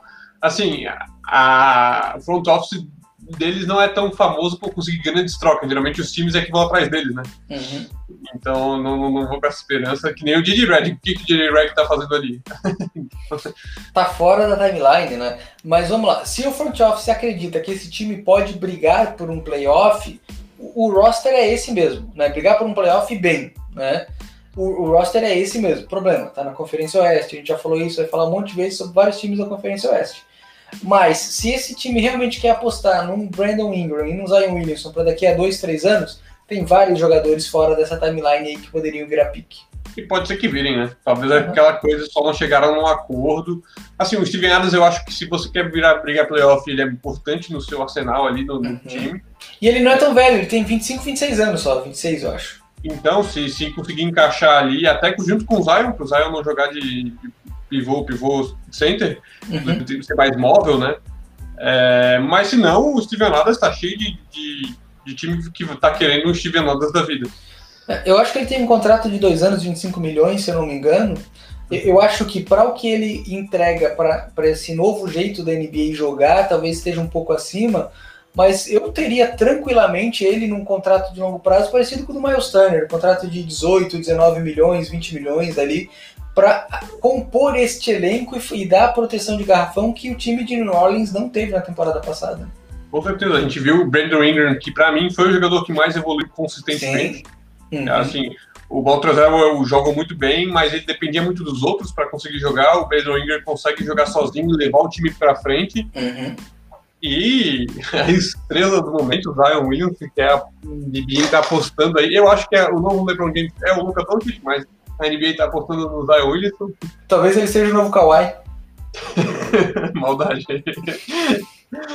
Mas, então é um time que vai ser empolgante jogar. Vamos, uhum. Veremos jogos aí assustadores do Brandon Ingram e do Zion Wilson, enquanto o corpo do Zion Wilson aguentar. Esse é, um outro, esse é um outro ponto de atenção aí. Ele vai ter uma transformação atlética né, do físico dele, ou ele vai continuar igual. Uhum. É, agora, o, e o Lonzo Ball, todo mundo ainda quer que ele vire aquela terceira escolha do draft, né? Segundo, segunda escolha do draft. Segunda escolha. E aí, o que ele ainda não virou, com certeza não virou, mas ele ainda tem, tem, tem tempo para amadurecer. Então, Thiago, vamos dando uma acelerada aqui e vamos para o Houston Rockets. Ai, ai, ai, ai, ai, ai, ai, ai, ai. Eu, eu, eu, eu só, já vou começar assim, tá? Se o James Harden não ficar, o cenário é outro. não, tá. Eu já acho que 15 é alto. Com o Harden ali? Com o Harden. É que ah, ele não fica. É que eu tô muito certo que ele fica até o final da temporada. Pode não, ser trocado agora, mas ele, não fica. Ele tá fazendo de tudo para ser trocado e acho que tá fazendo do jeito errado, né? Se ele quisesse ser trocado, o que ele tinha que fazer? Ele tá lá treinando todo dia, mostrando que, que ele tá jogando pra caramba e botar pressão na mídia, falando: Ó, eu quero sair e eu tô bem pra caramba. Vamos lá, paguem por mim. O que ele está fazendo é baixar o valor de mercado dele, e aí, cara, as propostas que viriam não são tão interessantes. Vou, vou dar exemplo, né? Uh, o front office do Houston falou que, olha, eu só aceito troca com os Nets se vier ou o Kyrie ou o Kevin Durant. Né? Não vão, os Nets não, vai fazer, não vão fazer essa Não, troca. não, não, não. E aí hoje ele falou, não, eu também aceito. Ah, desculpa, antes de ir por de hoje, né? O 76ers já falaram, a gente aceita se vier o Ben Simmons. Pô, não faz tanto sentido. Mas E essa é a pergunta que eu queria te fazer aí. Aí Ah. tu, tocou, tu trocaria no mano? Se eu fosse quem? Se eu, se eu fosse Houston, eu trocava na hora. Se eu fosse Daryl Moore, eu falava, queridão, peraí. tu- Eu vou trocar esse cara aqui que tem anos eh, pra, pra- de desenvolvimento aqui dentro do meu time. Pelo James Harden, que é um baita jogador, um dos melhores jogadores da liga, mas tem uma característica de jogo bem específica, cara, não. Eu fico com o Ben Simmons em vez de trocar ele com, com o James Harden, cara. Pois então, mas ao mesmo tempo que faz todo sentido, e esse é o meu, meu primeiro instinto pensar desse jeito, já deu errado, né? Cara, O processo ali já deu errado. Se você chegar no fina- final dessa temporada e eles não. Dessa, isso, dessa temporada, final dessa temporada. Mas tu não vai se remoer por ter trocado agora, porque lá, aí vai sair mais caro. Cara, eu já me remoí por tanta decisão errada que eu tomei na vida. Mas assim, é que esse ano tu tem um time completamente diferente dos últimos anos. Né? Tu tinha um time que talvez fosse até melhor do que esse, que era o time que o Butler estava lá, mas o time não se entendia. Agora tu não tem mais o Horford ali. Tu tem dois shooters novos. É, e a gente está falando do Houston Rockets, não do Philadelphia. Mas é outro cenário, né? Mas voltando para Houston, hoje o Harden falou que ele aceita ir para os Bucks ou para o Miami Heat. Tá, os Bucks, eu trocaria o Harden pelo Middleton, se eu fosse o GM dos Bucks. Se- Se eu se- fosse o cara do Houston, eu tenho um pouco de. de- Mas antes eu ia tomar um. Não vou falar onde é que eu ia com o Harden, porque não pode, né? Mas Aham. eu ia tomar um cafezinho com o Harden e diria: Você vai ser a segunda opção do time, tudo bem? Isso. Tudo bem. É, não- tem que estar bem claro isso, né? E no Miami vão mandar quem? O Adebayo? Aí não, aí tu quebra o time, né? Então, e fora que, que é, destrói os planos do Miami pro ano que vem. Mas vamos voltar aqui. Cara, eu acho que este time deste ano, com John Wall, Christian Wood e o DeMarcus Cousins, se o James Harden ficar, entrega no mínimo a mesma coisa do ano passado. Mas o Harden tem que querer jogar. Porque agora você tem dois pivôs que trabalham melhor de mid-range do que o Capelá, que era o pivô titular na temporada passada antes de virar o small ball. Então eu acho que este time, se resolver jogar e se o Harden comprar a ideia, o que eu acho que não vai acontecer, poderia ser melhor do que está aqui, inclusive. Entretanto, se o Harden sair por uma, algo que não seja substancialmente no mesmo valor, aí a gente pode botar eles lá para vigésimo, pode descer esse time. Sim, sim, eu concordo que é mais fácil encaixar o John Wall do que o Westbrook aí, tá? Eu acho que o John Wall consegue jogar mais sem a bola ou consegue contribuir mais pro Harden sem a bola que o Westbrook conseguia. Uhum. Lá atrás, quando o Westbrook foi trocado pelo Chris Paul, todo mundo, meu Deus, o que que, né, como é que vai fazer isso funcionar? Lá atrás, quando o Chris Paul entrou, o que que vão fazer? Vão ter que dar duas bolas para ele. Aham. E essas, essas levantas, essas críticas, nos playoffs se concretizaram. Durante a temporada até que deu certo. Conseguiu ganhar jogo, conseguiu. Mas nos playoffs, onde você tem que fazer ajuste tático, onde você tem que encarar de fato um- aquela batalha de xadrez que todo mundo brinca, não deu certo. É, tu fica sem opção, né? Não tem muito o que fazer. Eu acho que talvez dando esse passo para trás e agora tentando.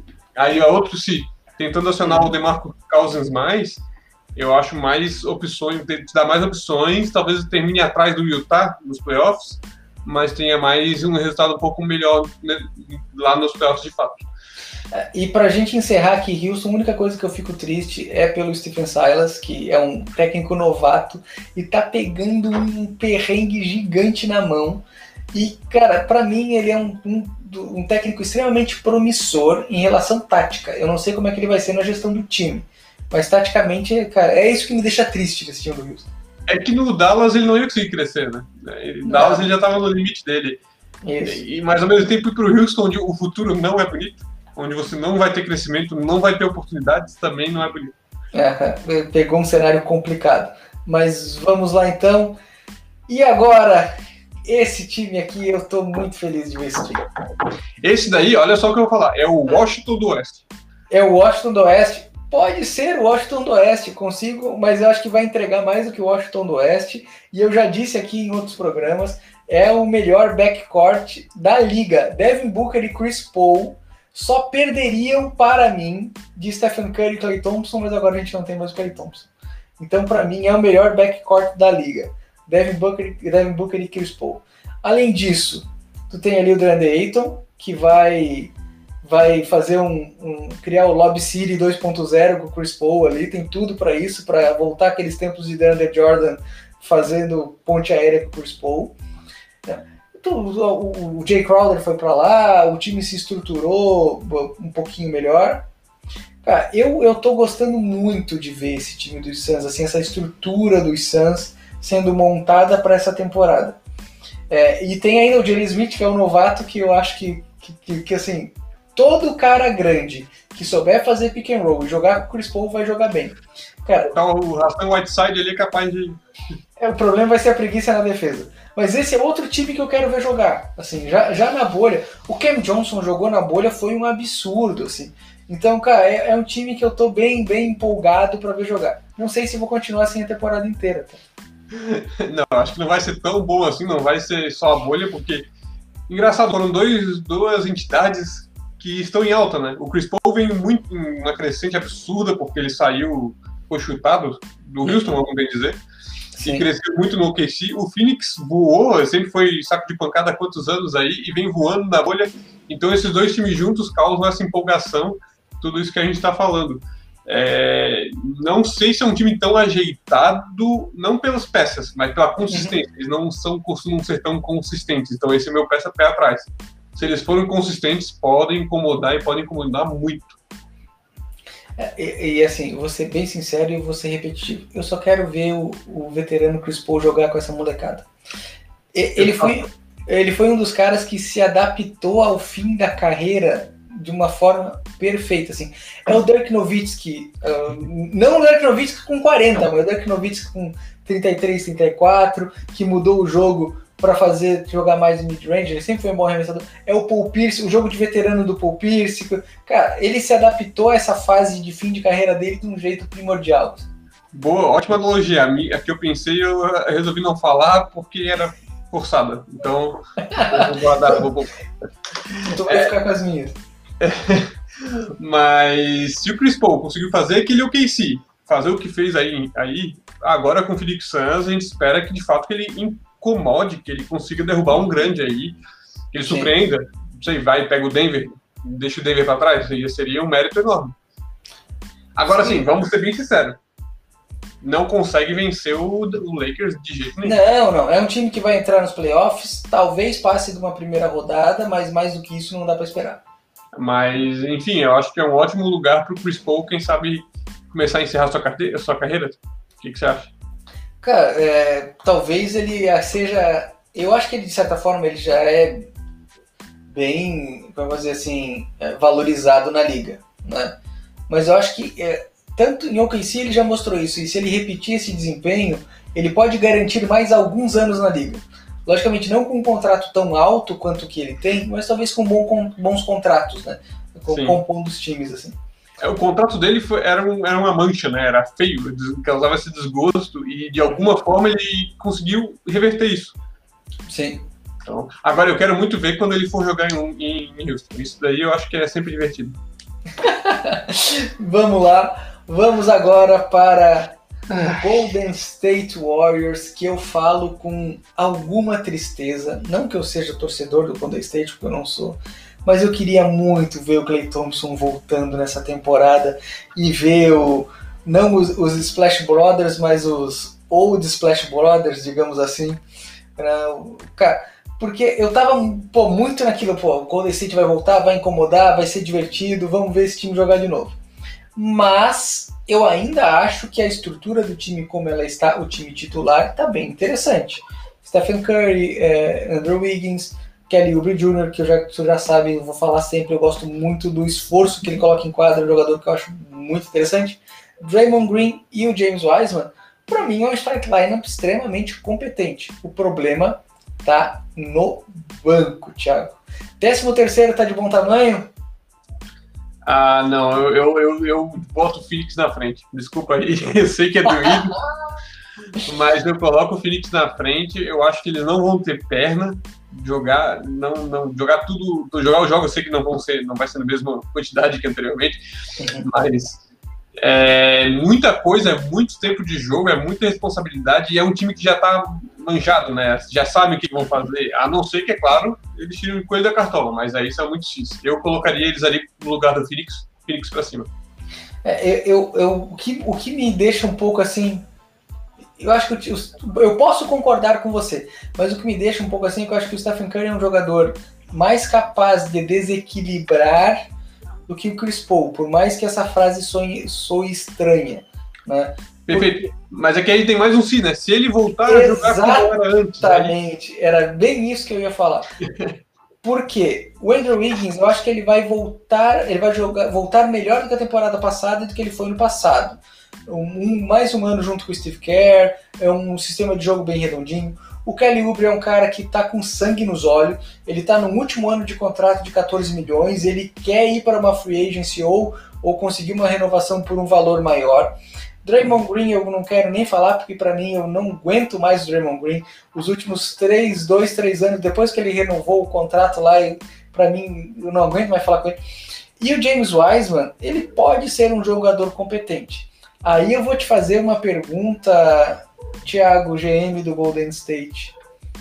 Pique do Minnesota, James Wiseman e Andrew Wiggins pelo James Harden. Não, tu, res... não, tu, não, tu não, não pega o James Harden? Não pega. Eu não, eu não, eu não gosto de James Harden, eu não gosto de step back. É, não, não, nunca consegui ver o James Harden como scorer, aquele que faz a diferença no jogo, assim. É, então. Tá vendo como é difícil trocar o Harden? Nem a gente quer trocar ele. Assim, quando eu penso, ah, o Harden, pô, fez 35 pontos, mas eu lembro daquele arremesso de três que o Manu de Noble pegou a bola assim, ó, pelo punho e puxou para trás. Ah, e o torcedor do Spurs ainda todo. Não, brincadeiras à parte. Não, eu acho que o Golden State eles estão fazendo o possível. Ele teve essa calamidade aí do, do Clay Thompson. A gente vai ter, eles vão ter que raspar o tacho para pegar o Stephen Curry e conseguir o playoffs. Acho que esse é o objetivo deles, formar o Wiseman para ano que vem e continuar esperando o Clay Thompson voltar. É isso aí. Concordo. Vamos então para a 12 posição. Utah Jazz, que mantém um time muito parecido com o time da temporada passada, com a adição do Derek Favors agora, que voltou lá do, do New Orleans Pelicans. Então o time continua com Mike Conley, Donovan Mitchell, John, Inga, John Ingles, o Bojan Bogdanovic, não confunda com o Bogdan, Bogdanovic, e com o Rudy Gobert. Tiago, eu vou dar o meu veredito aqui bem rápido, vai ser a mesma coisa do ano passado, o time vai bem na temporada regular, vai chegar nos playoffs, vai passar da primeira rodada ou vai morrer por ali, mas não vai brigar por mais do que isso. É isso aí, não tem. É o Orlando Magic da primeira divisão, é isso aí. É o Orlando Magic da primeira divisão. Que analogia sensacional. É assim, é um time montadinho, bonitinho, uhum. é tudo certinho ali, tem jogadores, tem estrela. É, não vai.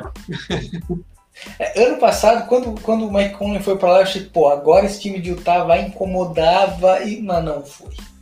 Mas não foi. O máximo que deu foi para garantir o max contract do Donovan Mitchell nessa off-season. Ele jogou e mereceu o, o max contract, mas pô, não, dá. John Wiggins e o Bogdanovic são jogadores bem medianos e o Gobert tem deficiências ofensivas, né? Se eu visse o Rudy Gobert, o Gordon Hayward, aquele lá atrás, antes de machucar, lá atrás, o Mitchell, aí, poxa, aí eu conseguiria botar fé nesse time, mas não, falta, falta, falta sal, falta tempero. Não, não tem o terceiro cara, né? O... Não tem o terceiro, não tem o quarto. Não, exato, exato, exato. O Conley não é o mesmo que ele foi lá em Memphis, né? Também nem, faz tempo Nem lembro assim, tempo. desculpa, mas nem lembro. Faz muito tempo isso. E o Bogdanovich e o Ingles não. E ainda quem veio foi o Favors, que também. Pra mim já foi mal lá nos Pelicans, assim, não, não me deu. É, o Ingles, o Ingles é um sétimo jogador, sabe, que vem para arremessar, que não, não, não, eu não consigo botar fé, apesar de que eu acho que onde eles chegam, que é ali na sexta posição, já é muito. Eu acho que eles superam, assim, porque são bem ajeitadinhos, bem organizados. Podemos pular o Utah Jazz? Eu acho que foi o time mais rápido que a gente falou hoje. Vamos para Portland que o que eu mais espero é a cesta do meio da quadra do Lillard, que ele falou que pode tentar este ano. The logo shot. The logo shot. Ele, o time continua similar, o estilo de jogo deve continuar o mesmo. mas para mim teve uma adição muito importante que eu sei que não empolga muita gente, que é a adição do Covington, que é um wing que arremessa muito bem e defende muito bem do perímetro. E agora, para é, é, marcar o que eu falei no outro programa e o senhor discordou, porque eu lembro das coisas, eu sou rancoroso. Carmelo Anthony admitiu que pode ser o cara principal da segunda unidade. é complicado. A gente falou do Chris Paul que conseguiu envelhecer e se adaptar. O Carmelo Anthony é o, o oposto, né? Hum. Pensar que é, não, não conseguiu se adaptar, não conseguiu envelhecer no jogo. É, é, um time de novo que vai, provavelmente vai brigar pelos playoffs, talvez nem chegue. Vai, vai, vai. Mas talvez não, nem chegue brigar, assim. Vai, não, vai brigar. O Lillard e o McCollum vão dar um jeito de botar esse time pra lá. Tem o Nurkic lá ainda pra, é. pra trabalhar bem no garrafão. Cara, esse time chega nos playoffs. Eu, por exemplo, pra mim é um, é um Utah, é outro Orlando Magic do, da primeira divisão. Isso, mas eu boto ele junto com o Utah assim. Uhum. Tem, é, o Enes Kanter disse que o Lillard ligou para ele, vamos ganhar esse título. É, mas o Enes Kanter não é o cara que vai. bah, mas se eu tô num time e o Enes Kanter me liga e fala, vamos ganhar o título, eu falo, pô, agora vai. Ah, então é um time que a gente pode ver o Lillard fazendo absurdos mas é isso aí. É, é, é, apesar de tu ter outros bons jogadores lá no time, falei do McCollum, falei do Nurkic, tudo, é um time de um jogador só. Né? É, é um o ápice deles é ganhar do, do Lakers ali, segundo colocado. Aprontar uma dessa, que chegar na final de conferência ganhando do Denver, mas é, é, o ápice deles. Eu acho muito, muito, muito difícil eles conseguirem repetir a final de conferência. Uhum. Não também tô contigo e já vamos agora começar o top 10. Agora começa a falar de contenders. Agora falamos do pessoal que, que briga realmente para incomodar. Só que não, né? Eu já. Cara, vamos lá. Posso ser sincero aqui?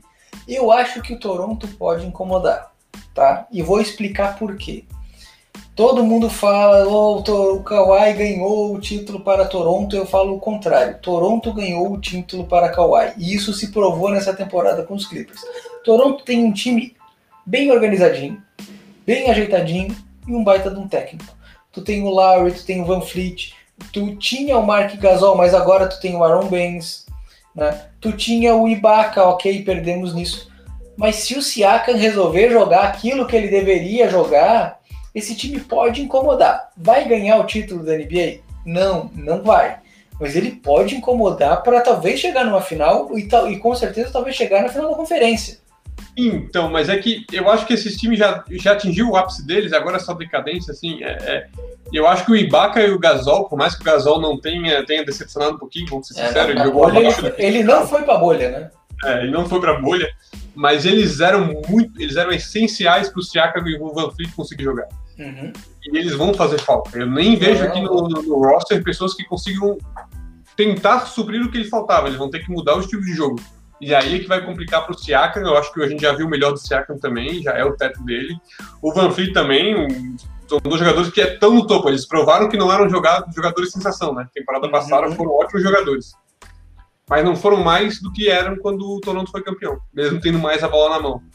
E o Kyle Lowry também já começa a declinar, já começa a ver o final, e aí agora você não tem o Ibaka e o Gasol para aguentar. Eu não acho que entram no top 10, eu acho que eles vão para playoffs porque leste e no oeste eles nem pegavam playoffs. Eu vou te fazer uma pergunta então aqui, tá?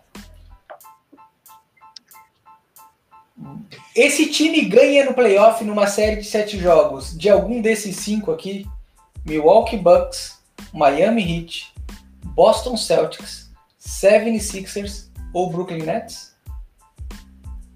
Não, acho que então, não. Então concordo contigo, não vai incomodar ninguém.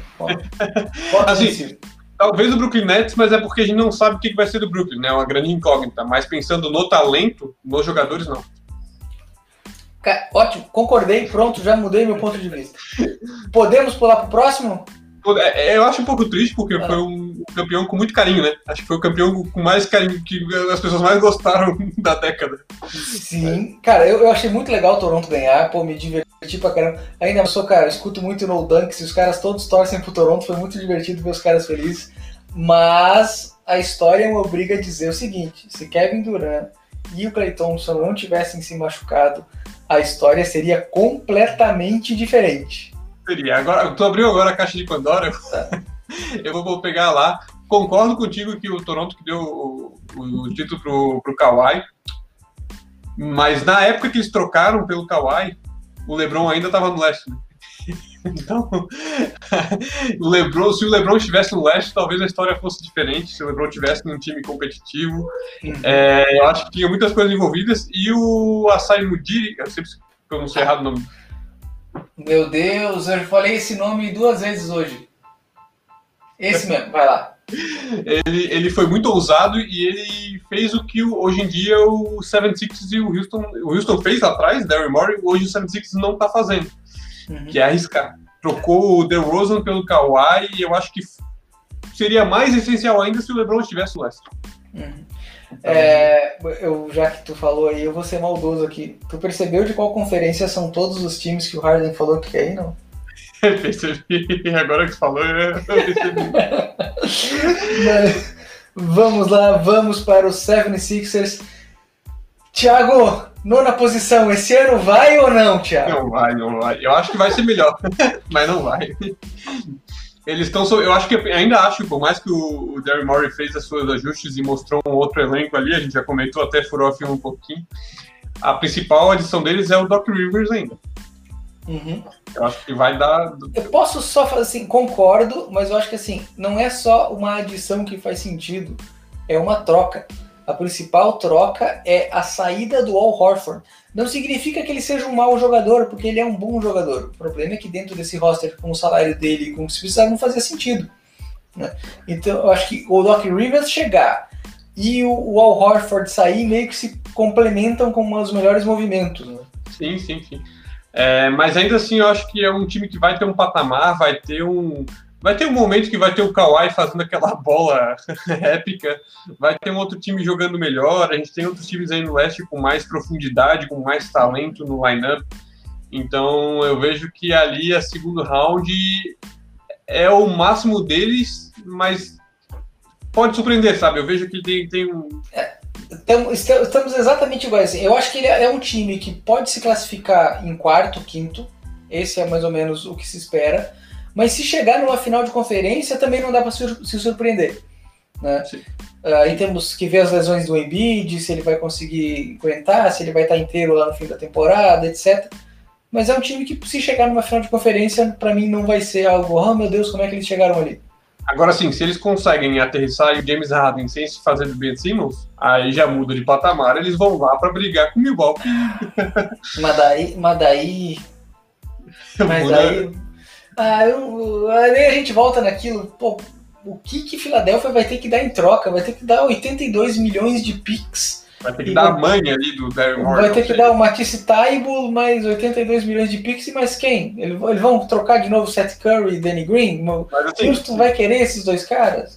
É o que eu comentei ali, a janela tá se fechando. Se uhum. não trocar agora, talvez depois saia muito caro e ninguém vai querer também o Ben Simmons, que é um cara que tá ficando queimado já na liga. A gente tem aquela cena clássica que é o LeBron dando cinco passos para dentro do garrafão e deixando o cara jogar lá fora. Não sei. Não, mas esse ano ele vai fazer, ele vai dobrar a quantidade de cesta de três que ele fez na temporada passada. Vai fazer quatro agora esse ano. Vai jogar que nem ele treina, né? Que vai, jogar, vai jogar que nem ele treina. E aí o último comentário é que eles vão sentir falta do Raulzinho. Vão sentir falta do Raulzinho. Eu tô cara do Raulzinho antes, mas vou ser sincero, vão sentir mesmo. Porque quando o Raulzinho estava em quadra, ele era o principal facilitador de jogadas na temporada passada. O mais armador de ofício, né? Exatamente, ele foi extremamente importante para o Philadelphia na, na, temporada passada. Inclusive, em alguns momentos, o Ben Simmons jogava fora da bola com o Raulzinho na quadra. Eu fiz piada lá no Wizards, mas realmente ele, ele vai fazer falta. Mas é isso aí, acho que tem um grande si aí do James Harden, ou de que, do que, que o Derry Morey vai, vai aprontar. Uhum. Não sabemos exatamente onde se encaixa o Philadelphia 76ers. Então, vamos aqui para o oitavo colocado Boston Celtics, que para mim, se tivesse feito os movimentos mais corretinhos, poderia estar mais bem posicionado. Temporada passada, para parafrasear Thiago Clock, foi eliminado por. ficou a um punho de distância da, das finais por causa daquele toco do, do Adebayo.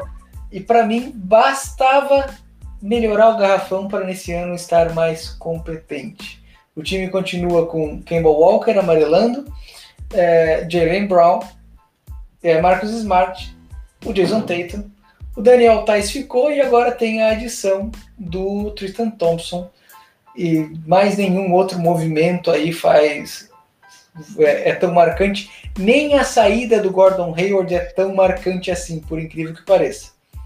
Antes de tu falar, Thiago, a única coisa que eu queria dizer é o seguinte: em vez do Gordon Hayward sair simplesmente assinar o contrato com o Charlotte, eles conseguiram uma trade exception de 27 milhões. Ou seja, é bem provável que, que Boston ainda se movimente nessa off-season. Precisam, né? Vamos, vamos colaborar que a gente comentou aí no, no último que eles foram os maiores perdedores da Free Agents. Então, uhum. eu acho que eles estão apostando demais, eles estão apostando muito no, no talento, na evolução dos seus, dos seus jogadores, tanto é que deram contratos generosos. Tatum também, é. é. Tatum tem uma renovação muito grande. Mas assim, não é o Jeff Tigg que vai mudar a equipe de patamar. Não, não. Ah, mas a gente tem que admitir que o Jeff Tigg pelo Brad Wanamaker foi uma melhoria. Né? Eu, eu, sabe o que, que eu ficava pensando? Desculpa, não quero sacanear aqui de certa forma digamos, o torcedor do time adversário levando uma cesta do Brad Wanamaker. Cara, se fosse, eu ia ficar muito puto, cara. Puta. É um golpe na moral, né? Aham, não dá, não, não dá. Mas, assim, é, eu acho que o Danny Ainge tá apostando no, no crescimento da garotada. Ele realmente aí deve ter dito não para algumas propostas. Uhum. E eu ainda acho que ele foi muito conservador, porque ele tinha três escolhas num draft que ninguém sabia o que, que ia ser. Então, uhum eu, eu teria feito muito diferente. E, mas de fato são jogadores ali de lembrar o, o Dayton, o, só o Kemba que é um pouco mais velho, mas também não é, já não passou. Pode ser que vire, mas pode ser que não. Eu, apesar de ele ser meio limitado em algumas coisas, eu gosto muito do Marcos Smart. Ele faz o trabalho sujo que todo mundo precisa, de certa forma, né? E é um time bem construído. Precisava um cara do garrafão. Tu falou do Valanciunas, né? Cara, podia ser, precisa, precisa de. O Daniel Tais, ele é competente. Mas não é o titular, né? É, e, e, ponto, ele é competente, e, e ponto. Né? Mas ele foi muito bem na bolha, ele fez aquilo que tinha que fazer, né? Sim, eu só acho, eu acho um pouco triste isso, mas eu acho que se esse ano eles não chegarem nas finais, e é, apesar de chegar nas finais de conferência, já é um baita de um uhum. achievement, né? Eu acho que chegaram sim, longe, já, já mostraram o resultado mas eles tinham aquilo que precisava para chegar nos finais. E, e, e, é o que a Liga quer. A Liga quer um Lakers e Boston. Sempre vai querer um Lakers e Boston. Sempre vai querer. Se hoje, se eles não chegarem nas finais, ou se esse time, é claro, sem lesões, sem todos os, os poréns, a batata do Brad Stevens vai começar a assar. E, e, e, não só isso, assim, pode ser que no próximo ano a galera não funcionou. Kemba e Marcos Smart sejam os caras que venham a ser trocados por tentar algum outro movimento. É, mas eu acho que antes vai o Brad Stevens. Eu acho que já tá numa hora assim que já Pode trocamos. Ser. A Isaiah Thomas, Kyrie Irving, Campbell Walker talvez, e os outros, os outros, a garotada tá comprometido ali, né? Fechou com a garotada. Pode o próximo ser. ali eu acho que é o Brad Stevens, por mais que ele é um excelente jogador, não tô duvidando da capacidade dele. A gente viu um uhum. duelo de xadrez entre ele e o, o do Toronto agora, o, que eu esqueci o nome. O Nick Nurse, mas com o Spolstra também do, do, do, do Heat também foi. O, o, o, time do Boston demorou um pouco, mas depois ele conseguiu se acertar contra a marcação zona de Miami. E aí o jogo ficou um negócio completamente diferente. Foi... Foi, foi, lindo, foi lindo, foi lindo, mas é aquela coisa, depois de trocar jogador, de trocar isso, trocar aquilo, uma hora começa a olhar pro técnico, né? Infelizmente. Tiago, mas... vamos para a sétima posição. Mas é, acho que é só isso, assim, ó, é só fechar que eu acho que o Boston tá indo para as finais de conferência para brigar pelas finais, eles têm tudo na mão. Incontestável, eu acho que também tem tudo para brigar para as finais de conferência e esbobear a, a final da, da NBA. Denver Nuggets, Thiago. Denver Nuggets que perdeu o Jeremy Grant porque ele queria ser mais importante dentro do time. É, pelo menos foi isso que, que foi dito. O Mason Plumlee também se foi, foi lá para, para Detroit também, né? O Plumlee foi para Detroit também, né? Uh, foi os dois. Foram os dois, né? O Millsap renovou por um contrato bem menorzinho. Vem Facundo Campazzo, um daqueles armadores bem tradicionais europeus. E aí a gente tem ali dos novatos, principalmente RJ Hampton, mas tem uma coisa que eu vi esses dias e eu vou começar por aqui. Bol Bol renovou seu contrato e, e, saiu vídeo dele na internet e parecia que ele era um armador com 2,30 metros. E quem não quer ver o Bobol levantando o troféu acima de todo o ginásio. Eu quero ver o Bobol levantando o JJ Baréia, já vai ser muito legal. É, mas assim, olhando para esse time agora com essas movimentações, logicamente tem uma aposta um pouquinho mais nos novatos, né? O Michael Porter, com a saída do Jeremy Grant, o Michael Porter vai ter mais tempo, o Bobol teve aí uma ampliação de contrato, e aí tem o RJ Hampton que veio aí no, no draft esse time melhorou? Tá igual? O que foi? Não, eu acho que mudou aqui, mudou ali, ficou igual. não, não vejo grandes alterações significativas no time. É claro que o Pumbley e o Grant tinham papéis fundamentais, uhum. mas a cara do time não muda, sabe? Eram jogadores, Sim. eram ferramentas ali dentro, não eram a estrutura do time. E eu acredito que a gente vai ver uma evolução gigante do Michael Porter Jr. Uhum. Eu, eu tô para ver ele assim, volta e meia, desbancando o Jokic e o. Esqueci agora o. O Jamal Murray. o Jamal Murray, que, que, é outro que surpreendeu muito também. Ninguém achava que ele ia ser o que foi nesse, nesses playoffs. É, uma das coisas que eu quero ver esse ano é se o Jamal Murray ele, ele assume aquela posição de All-Star, de estrela mesmo. Cara, não, ó, eu, eu, sou dono do time aqui, vamos jogar. Eu, eu, se ele conseguir fazer isso, aí o time de Denver dá um salto. Michael Porter também acho que vai, que vai crescer. Mas se o Murray botar isso, cara, eu realmente sou um All-Star, aí esse time cresce. Sim, sim, sim.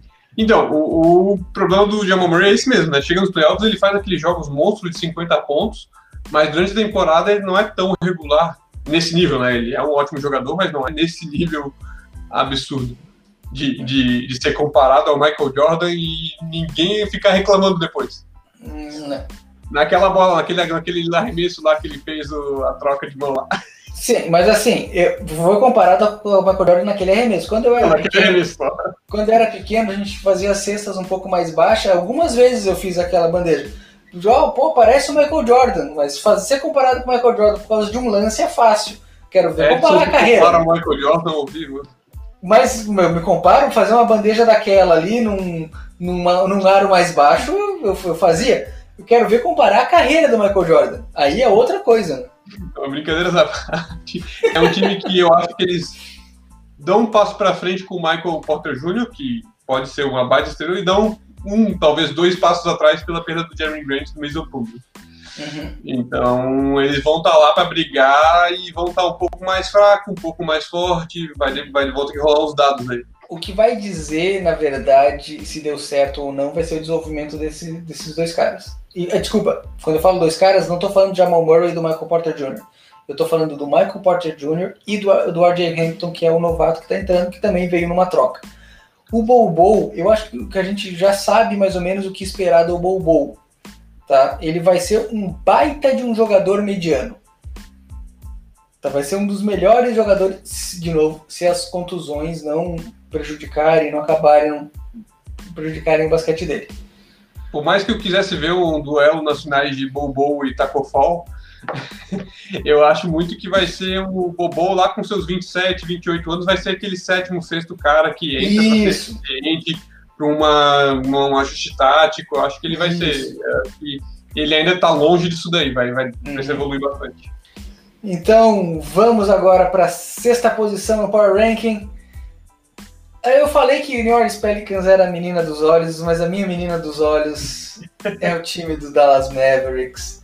Não só pelo Luca Doncic e pelo Porzingis, que se não se machucar tanto, ou se não, se, não tivesse machucado contra os Clippers, talvez uh, eles tivessem eliminado o time de Los Angeles. Mas aqui, o time de, de, de Dallas perdeu o Seth Curry, mas trouxe o Josh Richardson, que no meu ponto de vista, comparando os dois, vai agregar mais defesa de perímetro. E trouxe Josh Green, Tyler Bate e Tyler Terry. É difícil falar tanto T ali, mas tudo bem. Que são três wings que vieram no draft que têm um perfil parecido. São bons marcadores de, de perímetro e bons arremessadores. Mantém Dwight Powell, Maxi Kleber, aquele time de pivôs lá. Eu acho que no mínimo a temporada vai ser igual. É isso, Thiago? É isso mesmo, eles mantiveram, perderam umas peças, repuseram com outras e ficou mais ou menos a mesma coisa. A maior perda ainda é o Silas, que tá indo, foi pro Houston, que nem uhum. comentou. Mas vai ser aí solidificar o, o Luka Doncic e descobrir, né, declarar, sacramentar se o Christoph Porzingis, o que a gente viu dele ano passado, essa, a temporada passada, esse ano, é o teto dele mesmo, é o novo teto dele, que todo mundo esperava que ele jogasse mais, né? Tá? Não jogou mal, mas esperávamos mais. É que ele teve uma lesão muito séria, né? E aí é, é, complicado voltar dessas lesões, e aí agora também ele vai começar a temporada fora, né? Vai ficar um tempinho fora, provavelmente só Isso. começa a jogar em janeiro. Assim. Se ele não se machucar, esse time pode incomodar e pode incomodar bem mas é aquele tipo de time que depende desses dois caras. Se um deles não tiver lá, aí pode, pode abrir mão, pode abandonar. É uma carreta de duas rodas, né? Você tem aí é. dois jogadores que estão carregando o time inteiro. Exato. Não tem, tem uma estrutura, mas é uma estrutura frágil, então. É, mas eu acho que eles estão esperando pela free agency do ano que vem. Vamos ver o que, que eles fazem aí. Era isso que eu ia falar. Talvez a maior vitória do Mark Cuban foi conseguir manter esse time competitivo e ter espaço no salary cap para a próxima off-season trazer Yannis Antetokounmpo. Sim. Tem o Mark Cuban, que é um dono atuante, mas também não é maluco, então isso é sempre muito bem-vindo, né? Uhum. E o Luca Doncic a gente já sabe que ele é a gente brinca aqui que é a mina dos olhos, nosso, nosso mina dos olhos de ouro, mas é porque o que ele fez nos playoffs, principalmente, é algo absurdo, algo de dar inveja no LeBron James na idade dele. Então. É, e, e, já que tu falou do Zion Williamson, assim, é, eu olho para os dois jogadores, Doncic e Williamson, eu acho que o Doncic é o cara que vai ter as, as melhores estatísticas. Né? Ele, é um, ele vai entregar mais em estatística, mas o Zion Williamson é mais vistoso ele é mais atlético, ele é, é um outro tipo de jogo que, que às vezes é mais bonito. Então, talvez por isso seja a comparação com o LeBron James. Se a gente for olhar a estatística, eu acho que o Doncic vai ter um, pode ter uma carreira estatística até melhor do que a do LeBron James, pelo que a gente tem visto. Mas o Zion, é, o Zion é mais vistoso, né? Olha, eu acho que eu acho que cheguei a ver isso. Se ele jogar tão tanto quanto o LeBron James jogou nesse mesmo nível, que é algo absurdo e dificílimo, nenhum jogador fez uhum. isso ele vai, vai, vai conseguir até entregar mais, assim. Mas, Mas é parando de comparar, chegar... é legal comparar. É, é, difícil chegar aos 36 fisicamente como o LeBron chegou, né? Exatamente. Mas aí que tá, o físico não é tão, tão crucial no jogo dele, né? Todo, tanto é que criticavam dizendo que ele não ia conseguir ter sucesso na NBA porque ele não tinha um físico uhum. necessário. E ele não precisa, ele vai no ritmo necessário. No ritmo dele. Então a gente vai ver uma ótima temporada de Luca, Christoph se descobrindo, vendo se ele aquele lá era o, o ano passado era o teto dele. E para o ano que vem, quem sabe eles fazem esse, algum movimento. E aí sim, ano que vem, a próxima temporada, é que eles vão ser os candidatos ao título. E, e aqui eu comparo com o Philadelphia no lado leste. Quer dizer o seguinte: é para ficar ali quinto, quarto, e se alguém bobear, talvez chegue na final da, da conferência. Com certeza. Aí só fazer uma. Max Kliba e o Paul, eles são jogadores medianos, mas que conseguiram se encaixar, né? Eles são jogadores de rotação que fazem o que precisa pro Don't de poder criar. Fazem o trabalho deles, né? É, suficientes. Isso. Vamos lá para a quinta posição, Miami Heat. E Thiago, eu vou ter que admitir, assim, eu gosto do time do Miami Heat, eu gosto do time do Miami Heat, eu, eu me divirto assistindo, mas toda vez que eu olho o time no papel, eu fico pensando como que esse time consegue esse resultado. Quando eu vejo Dragic, Tyler Hero, Jimmy Butler, Duncan Robinson e Adebayo, eu vejo muitas fragilidades ali. Mas aí quando eles estão jogando, essas fragilidades não aparecem, cara. É, é um mérito tático. é o Spolstra botando ordem na casa, né? Será? Ou, e também, acho que não é só o Spolstra, a gente sempre tem que lembrar do, do tio Pat, né? Ah, sim, sim, sim, sim. Pat Riley nasceu para vencer, né, cara? eu acho que faz parte ali, não, não querendo tirar o mérito do Spolstra, mas certamente Pat Riley tá ali do lado ajudando a construir esse time.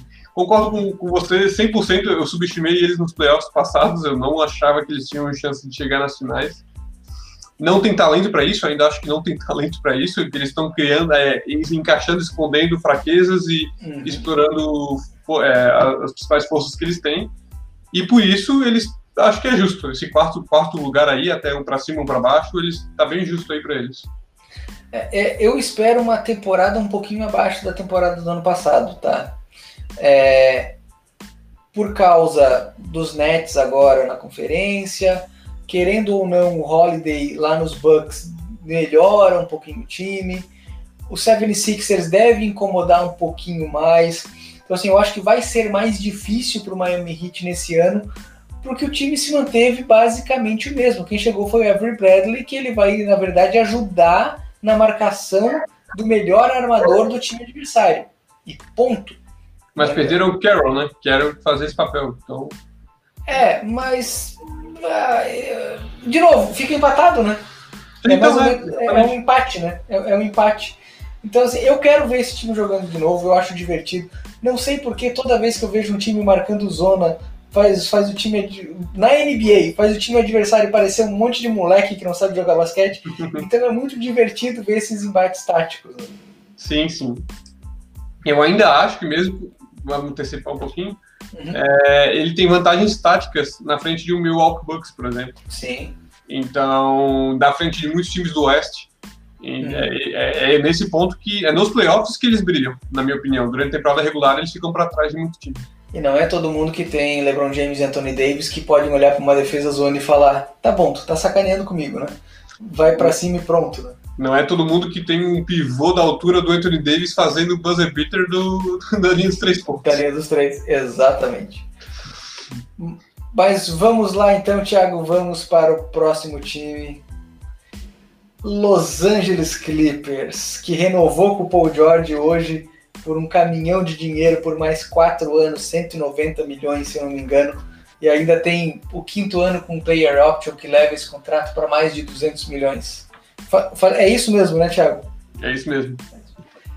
Uh, ano passado, uma gigante decepção. Paul George aproveitou para botar a culpa no Doc Rivers depois que ele saiu. Mas agora tem a chegada do Serge Ibaka, mas perderam Montrezl Harrell. Thiago, outra decepção esse ano ou não?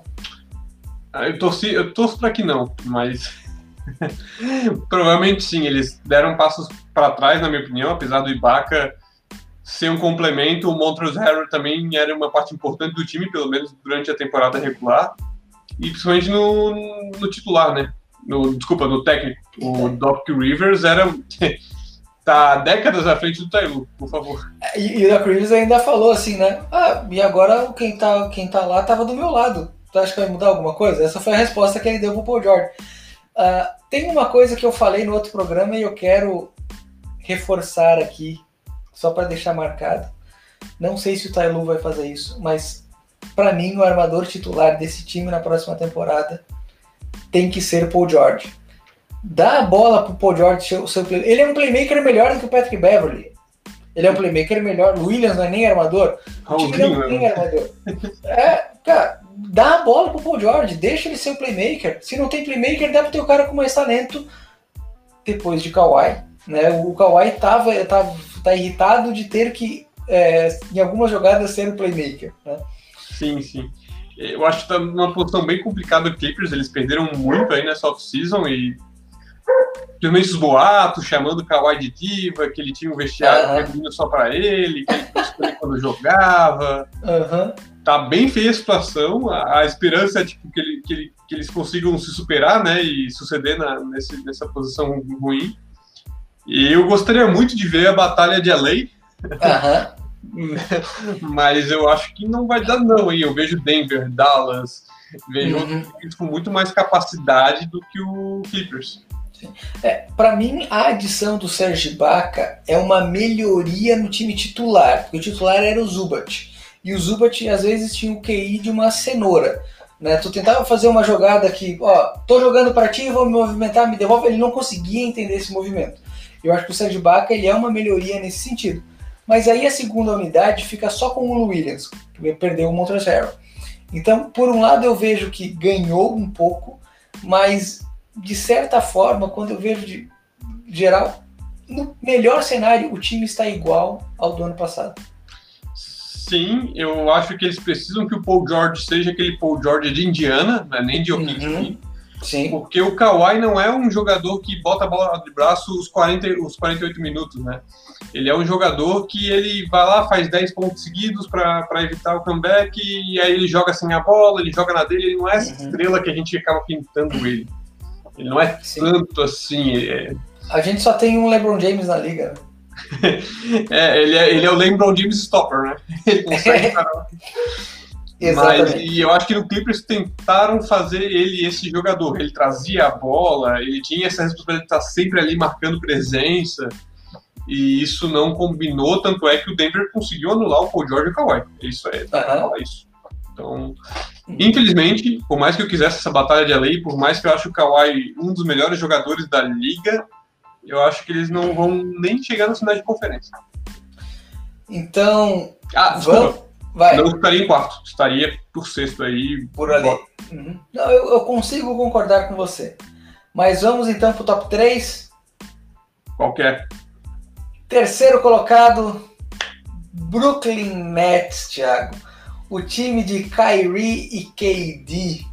E um, um, grupo que, vou ser sincero, eu gosto, não sei se tem toda a profundidade que precisaria, mas Caris LeVert, Spencer Dinwiddie, é, Jarrett Allen, o Joe Harris e até o DeAndre Jordan eu colocaria nessa lista. Para mim é um grupo de coadjuvantes bem interessante. Top 3 tá bom para esse time ou tu acha que podia estar tá um pouquinho para baixo ali? Nossa, né? no meu ele mal entrou no, 10, no, 10, no top 10. tu não tá botando fé mesmo. Não, não.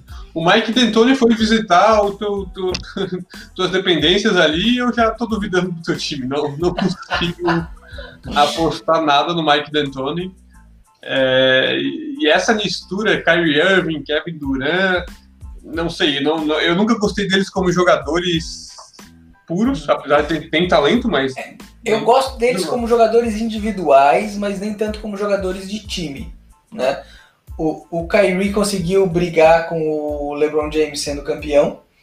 Ele conseguiu fazer inimizade com ele lá.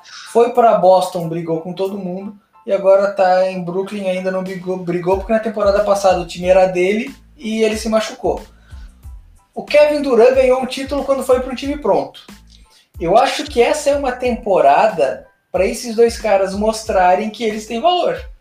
Mas eu acho que essa vai ser a questão. A maior dificuldade deles não é nem ganhar jogo, é amadurecer essas duas crianças ricas aí. Uh, uh, o Kevin Durant conseguiu brigar com o time que tinha três MVPs e três Hall of Famers fácil, uhum. que é aquele OKC, ele brigou com o Westbrook, brigou com o Harden, não, não tinha não tem um time com mais talento talvez na liga desde aquele daquele OKC assim né ao longo prazo depois o que o Harden é. virou né não na época claro. não, mas, mas, assim só para completar eu, eu, eu acho que Stephen Curry, Clay Thompson e Kevin Durant são melhores sim, que sim. Westbrook, Harden e Kevin Durant né, nesse grupo. Né, nesse bem, bom, bom, bem apontado, mas ele foi lá e brigou com esse time também. Foi ah, brigou com todo mundo, principalmente com o Damon Green.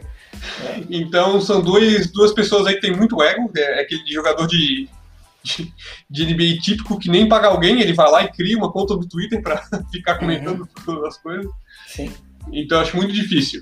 A, a maior a coisa que mais brilha aí com, com maior chance de sucesso é o Steve Nash. Eu sempre achei ele um dos jogadores mais inteligentes. Uhum. Ainda acho, ainda fico de boca aberta quando eu consigo, quando vejo jogos dele. E eu acho que ele vai ser um excelente técnico. Então, mas top 3 não, de jeito nenhum. Cara, é, eu tô muito ansioso para ver esse time jogar. Eu também, no meu Power Ranking, ele tava lá top 5, top 6, tá? Um pouquinho abaixo. Tem alguns times que eu coloco ali na frente. Eu acho que eu tô botando um pouquinho mais de fé do que você nesse time. Com mas certeza. eu tenho todas as inseguranças que tu tem. A gente não viu esse time jogar. A gente não tem a menor ideia de como vai ser. E o Brooklyn Nets que a gente viu ano passado, teve uma, uma parte do ano que foi o time do Kyrie, que era o Kyrie batendo bola e fazendo cesta, e depois foi um, um time de grupo que o Dinwiddie conduzia. Assim. Então a gente não viu esse time jogar. Né? É, eu acho que o, o, time vai chegar totalmente diferente, tem talento. Uhum. Talvez no perfil, não na posição, né? No perfil do jogador, ele seja um dos melhores jogadores da sua posição. Uhum. Né? Se você não comparar por sim, posições. Sim. Que, sim, que armador de Randall né, é melhor que o Curry. Talvez o Stephen Curry, mas o Stephen Curry é muito mais um shooter também. Mas, mas, o Stephen Curry da Masterclass de, de handling, ele tem curso online de handling de basquete. tem, tem mesmo, tem mesmo. Então eu vou, vou de Stephen Curry. O Kevin, o Kevin Durant, que Small Ford, que é, que é, é um, um scorer melhor que ele, né? Não, pra mim, o Kevin Durant, ele é o melhor scorer da liga. Para mim, ele é melhor que o James Harden por causa do aproveitamento, é melhor do que o Yannis porque ele, ele, ele tem um range maior e o LeBron James, ele é, ele é um scorer playmaker, digamos assim. Ele não, virou... o LeBron James já assumiu essa posição, né? Ele não é mais o principal pontuador, apesar de fazer uhum. 25, 27 pontos. Isso. Mas ele é mais um. Hoje em dia ele é o point forward, né? Então já é é outro, outro, outro personagem. Outra...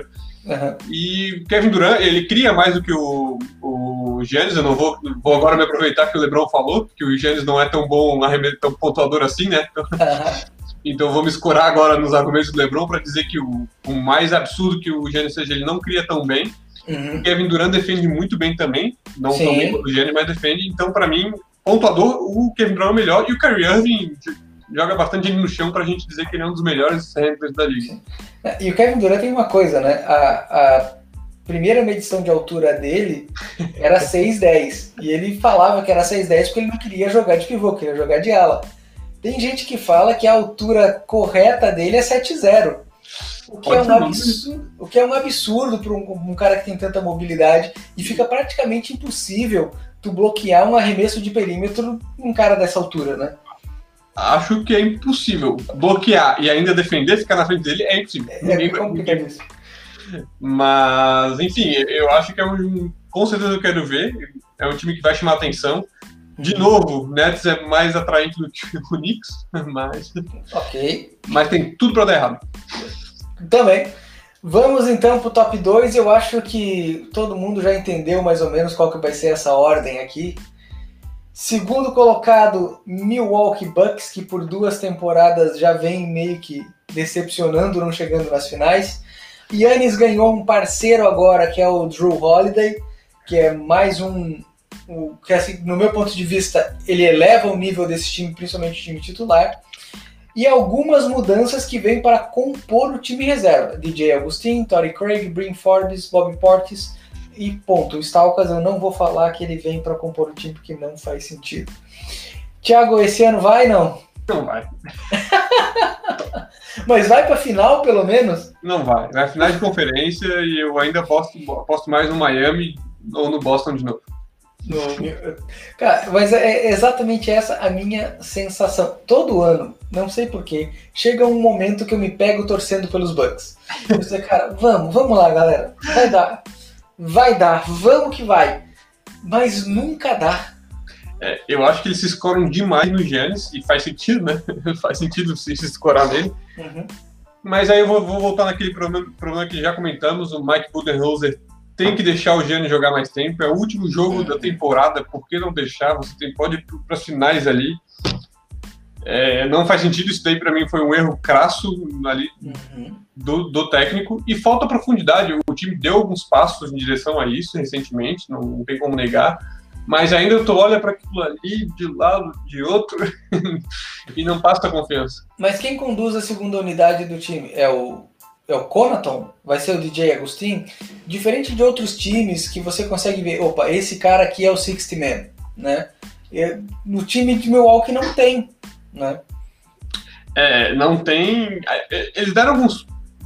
Tem, o DJ Augustin é um jogador que era subestimado, Eu, uhum. o consegue arremessar, mas ainda assim não, não são jogadores que vão, não vão. Eles vão ter aquele jogo absurdo que te, te assusta, né? Uhum. Ah, cara, e assim, uma das coisas que eu acho que pode acontecer este ano, ele, tudo depende do Budenholzer, mas assim, logicamente, o meu jeito de ver basquete é todo mundo vai das suas preferências, das suas experiências, daquilo que você gosta, né? É, uma das coisas que me incomoda muito no Milwaukee é quanto o Yannis é utilizado sem a bola. Ele tá o tempo inteiro com a bola na mão, porque ele é um cara agudo para infiltrar no garrafão. Mas ele não é um ótimo playmaker. Talvez o Joe Holiday venha a dar um pouquinho mais dessa mobilidade que o Eric Bledsoe ano passado, né? Não fazia muito disso. Esperamos que sim. Eu acho que o Joe Holiday vai vir com essa proposta de ser ofensivamente mais agressivo. A gente tem um line-up ali de Yannis, o Drew Holiday e, e o Middleton, que, poxa, é invejável.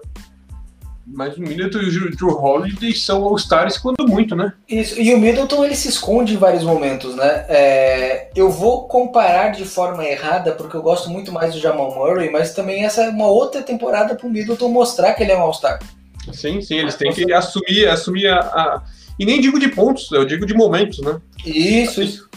Assumir mais protagonismo, né? Sim, eu, eu gosto muito do Spurs e teve muito. O Ginobili nunca foi um jogador de fazer 30 pontos. Mas uhum. nas horas necessárias ele fazia as jogadas necessárias e conseguiu ser uma estrela. Tava lá, tava lá. Então, agora, só uma pergunta eu queria saber. Você ah. consegue imaginar um cenário onde o Bucks são campeões e o Yannis não fica? Cara, vamos lá. Se os Bucks forem campeões, eu acredito que ele fique, tá? Mas eu não acho que esse time vai ser campeão. Eu acho que ele vai assinar o super máximo, tá? Por causa do dinheiro. Tem uma diferença aí de mais ou menos 50, 60 milhões na assinatura do contrato se ele aceitar uma oferta de um outro time. Eu gostaria muito de ver ele em Dallas, gostaria de ver ele em Miami, gostaria de ver ele em outros loca locais, com certeza. Mas eu acho que ele vai assinar. Ele está fazendo aquilo ali para ver se o time se mexe um pouco, fazendo um charminho, mas eu acho que ele vai assinar. É muito dinheiro, né? Assim, eu, eu gostaria muito mais desse time se tivessem concretizado a troca falhada lá pelo Bogdanovic. Bom, sempre posso trocar eles. sempre piso em ovos quando estou comentando. Uhum. Viria, veria mais profundidade, veria, veria mais consistência, mas eu acho que finais de conferência eu estou para esse time. E tu acha que ele assina, Thiago? Acho que sim, eu também acho que sim. É, assim, é assinar ou virar o novo Kevin Durant sem título. então... é, eu tô, de novo, eu tô torcendo para não assinar, porque eu gosto de ver bagunça. Mas eu acho que ele assina. Mas essa é a principal história da temporada fora o título. Eu acho que tá todo mundo de olho. A gente vai estar tá falando aí, ah, ele foi visto tomando um milkshake com o Luca Doncic, foi visto na praia com o Jimmy Butler. Vai, vai, ter isso daí e vai vai fazer parte de, da narrativa da liga. Mas para mim o melhor foi ano passado que pegaram na saída de um jogo o Stephen Curry falando pro, pro Yannis assim: Cara, vamos fazer isso, vamos fazer. E aí depois ele explicou que tava combinando ele para jogar PUBG. Mas tudo bem. Muito é, bom. É isso. Vamos, vamos pro primeiro colocado no Power Ranking, Thiago? Poxa, quem será, né? Eu acho que é o time de Franca, aqui do NBB, não? Logicamente, o primeiro colocado é o campeão da temporada passada, Los Angeles Lakers, que manteve, ou melhor, ampliou o contrato de LeBron James e Anthony Davis e trouxe Montrezl Harrell para criar uma briga com, com os Clippers, Dennis Schroeder para dar uma folga para o LeBron James na armação o Danny Green saiu aliviando um espaçozinho de cap e eles trouxeram o Wesley Matthews, que para mim vai estar fazendo um trabalho melhor do que o Danny Green agora. E além disso, tem Mark Gasol para compor este garrafão. A única pergunta que eu tenho para fazer, assim, Thiago, é, é a seguinte: esse time está melhor ou pior que o do ano passado? Melhor, melhor. Pronto, acabou o programa. Já... Não, eu, o Pelica, para mim, já entra como candidato a General Manager do ano, já é o melhor executivo. É, bônus para o LeBron e para o Anthony Davis se comprometeram aí a perseguir um three-peat, ou pelo menos mais um, ao longo desses próximos dois anos. Uhum. Danny, Danny, o Schroeder e o Wesley são melhores que o, que o Danny Green e que o Playoff Romo. Saiu, é. Every Bradley também saiu, mas ele já não tinha ido pra, pra bolha, pra ficar com a família, ok? Pô, o Every Bradley eu, eu, senti muita falta. Achei muito uh -huh. absurdo. Essa é absurdo entre aspas, né? Tem, tem esses motivos, mas o espaço que ele deixou, o vácuo que ele deixou no time, Sim. eu achei muito grande. E o Mark Gasol, é, com certeza, é o melhor do que o Dwight Howard já veio daqui, por mais que o Dwight Howard tenha surpreendido. O Dwight, não falamos do Dwight Howard em Filadélfia, mas tudo bem, esquecemos dele. Mas tudo bem. Cara, eu, eu acho que assim, vai ser uma temporada no mesmo ritmo para os Lakers que a temporada passada. É o franco favorito. É, o LeBron James e o Anthony Davis devem conseguir o título esse ano de novo. A minha dúvida é se eles podem conseguir um, um, um three-peat e aí o LeBron James vai, vai ter mais. É, como eu posso dizer assim, vai poder bater mais no peito que talvez ele seja o melhor jogador de todos os tempos. Mas nesse ano eu acho que uma temporada dos Lakers vai ser muito parecida com a temporada passada. Com certeza, não vejo nem porquê. Eles. Talvez a gente veja ainda menos do que o, do, é, o LeBron do que temporada passada, justamente pela idade um pouco mais avançada, e o Anthony uhum. Davis assumindo mais esse protagonismo que ele mostrou. Uhum. E aí, os playoffs, o LeBron vem, rouba a cena de novo e pega o respeito dele de volta. Cara, é basicamente isso, e com um time que para mim também está melhor. Tem os seus desafios, né? Botar o Dennis Schroeder, mas eu acho que o Dennis Schroeder sobra versatilidade. Uhum. O Wesley Matthews, que nem você comentou, ele foi. Alguns lugares estão falando aí que ele é o maior roubo né, da free agency, porque Por ele vai entregar, salário, né? vai entregar mais, ou mesmo que pelo menos que o Danny Green, por muito menos, pelo uhum. salário muito menor. E aí acho que a grande, as duas histórias que ficam sobrando ali, porque é Los Angeles, então qualquer coisa vira história, é o Kyle Kuzma, que de fato tem que virar alguma coisa, porque ele não foi estrela, não foi é. nem titular. Vai virar pique ou vai virar troca para algum lugar? Assim, ele estava titular, mas ele, ele jogou menos que outros jogadores muito. Lá, o Alex Caruso jogou melhor que o Kuzma, então. Uhum.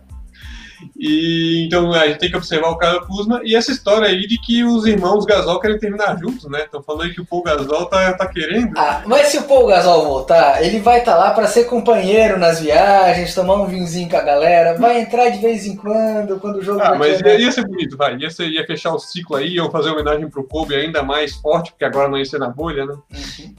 É, de irmãos jogando junto. Tem, o, tem os Holiday, tem dois lá em Indiana, se não me engano. E tem os Antetokounmpo lá em Milwaukee, só que um quase não joga, né? E tem o... É, pois é. E também tem os... Em LA, né? Tem um em cada time. Ah, os Morris, é. Morris. Exatamente, exatamente. E aí tá outro roubo, né? Pelo seguinte, os dois dividem o salário. Ou seja, o, o, o, dos Clippers ganha um caminhão de dinheiro e o dos Lakers ganha quase nada. Então os Clippers estão pagando metade do salário para os Lakers. Mais um, uma ação, mérito do Pelinka. Talvez um pouco de mérito porque é Lakers, né? O roxo dourado pesa, talvez. Uhum. Mas, enfim, eu acho que o LA mexeu muito no time. 50% uhum. aí do playing time deles acabou mudando, que é todo banco, basicamente. Uhum. E vem mais forte essa com o Montrezl Harrell, né, que a gente também nem comentou, que é mais uma história aí, mas que só vem para agregar, não vai mudar o, a estrutura do jogo. É, então, não quero, mas acho é. que o Lakers é o favorito. Ah, ah, cara, vai, com certeza é, e a única dúvida que eu tenho é se o titular é o Harrell ou é o Gasol.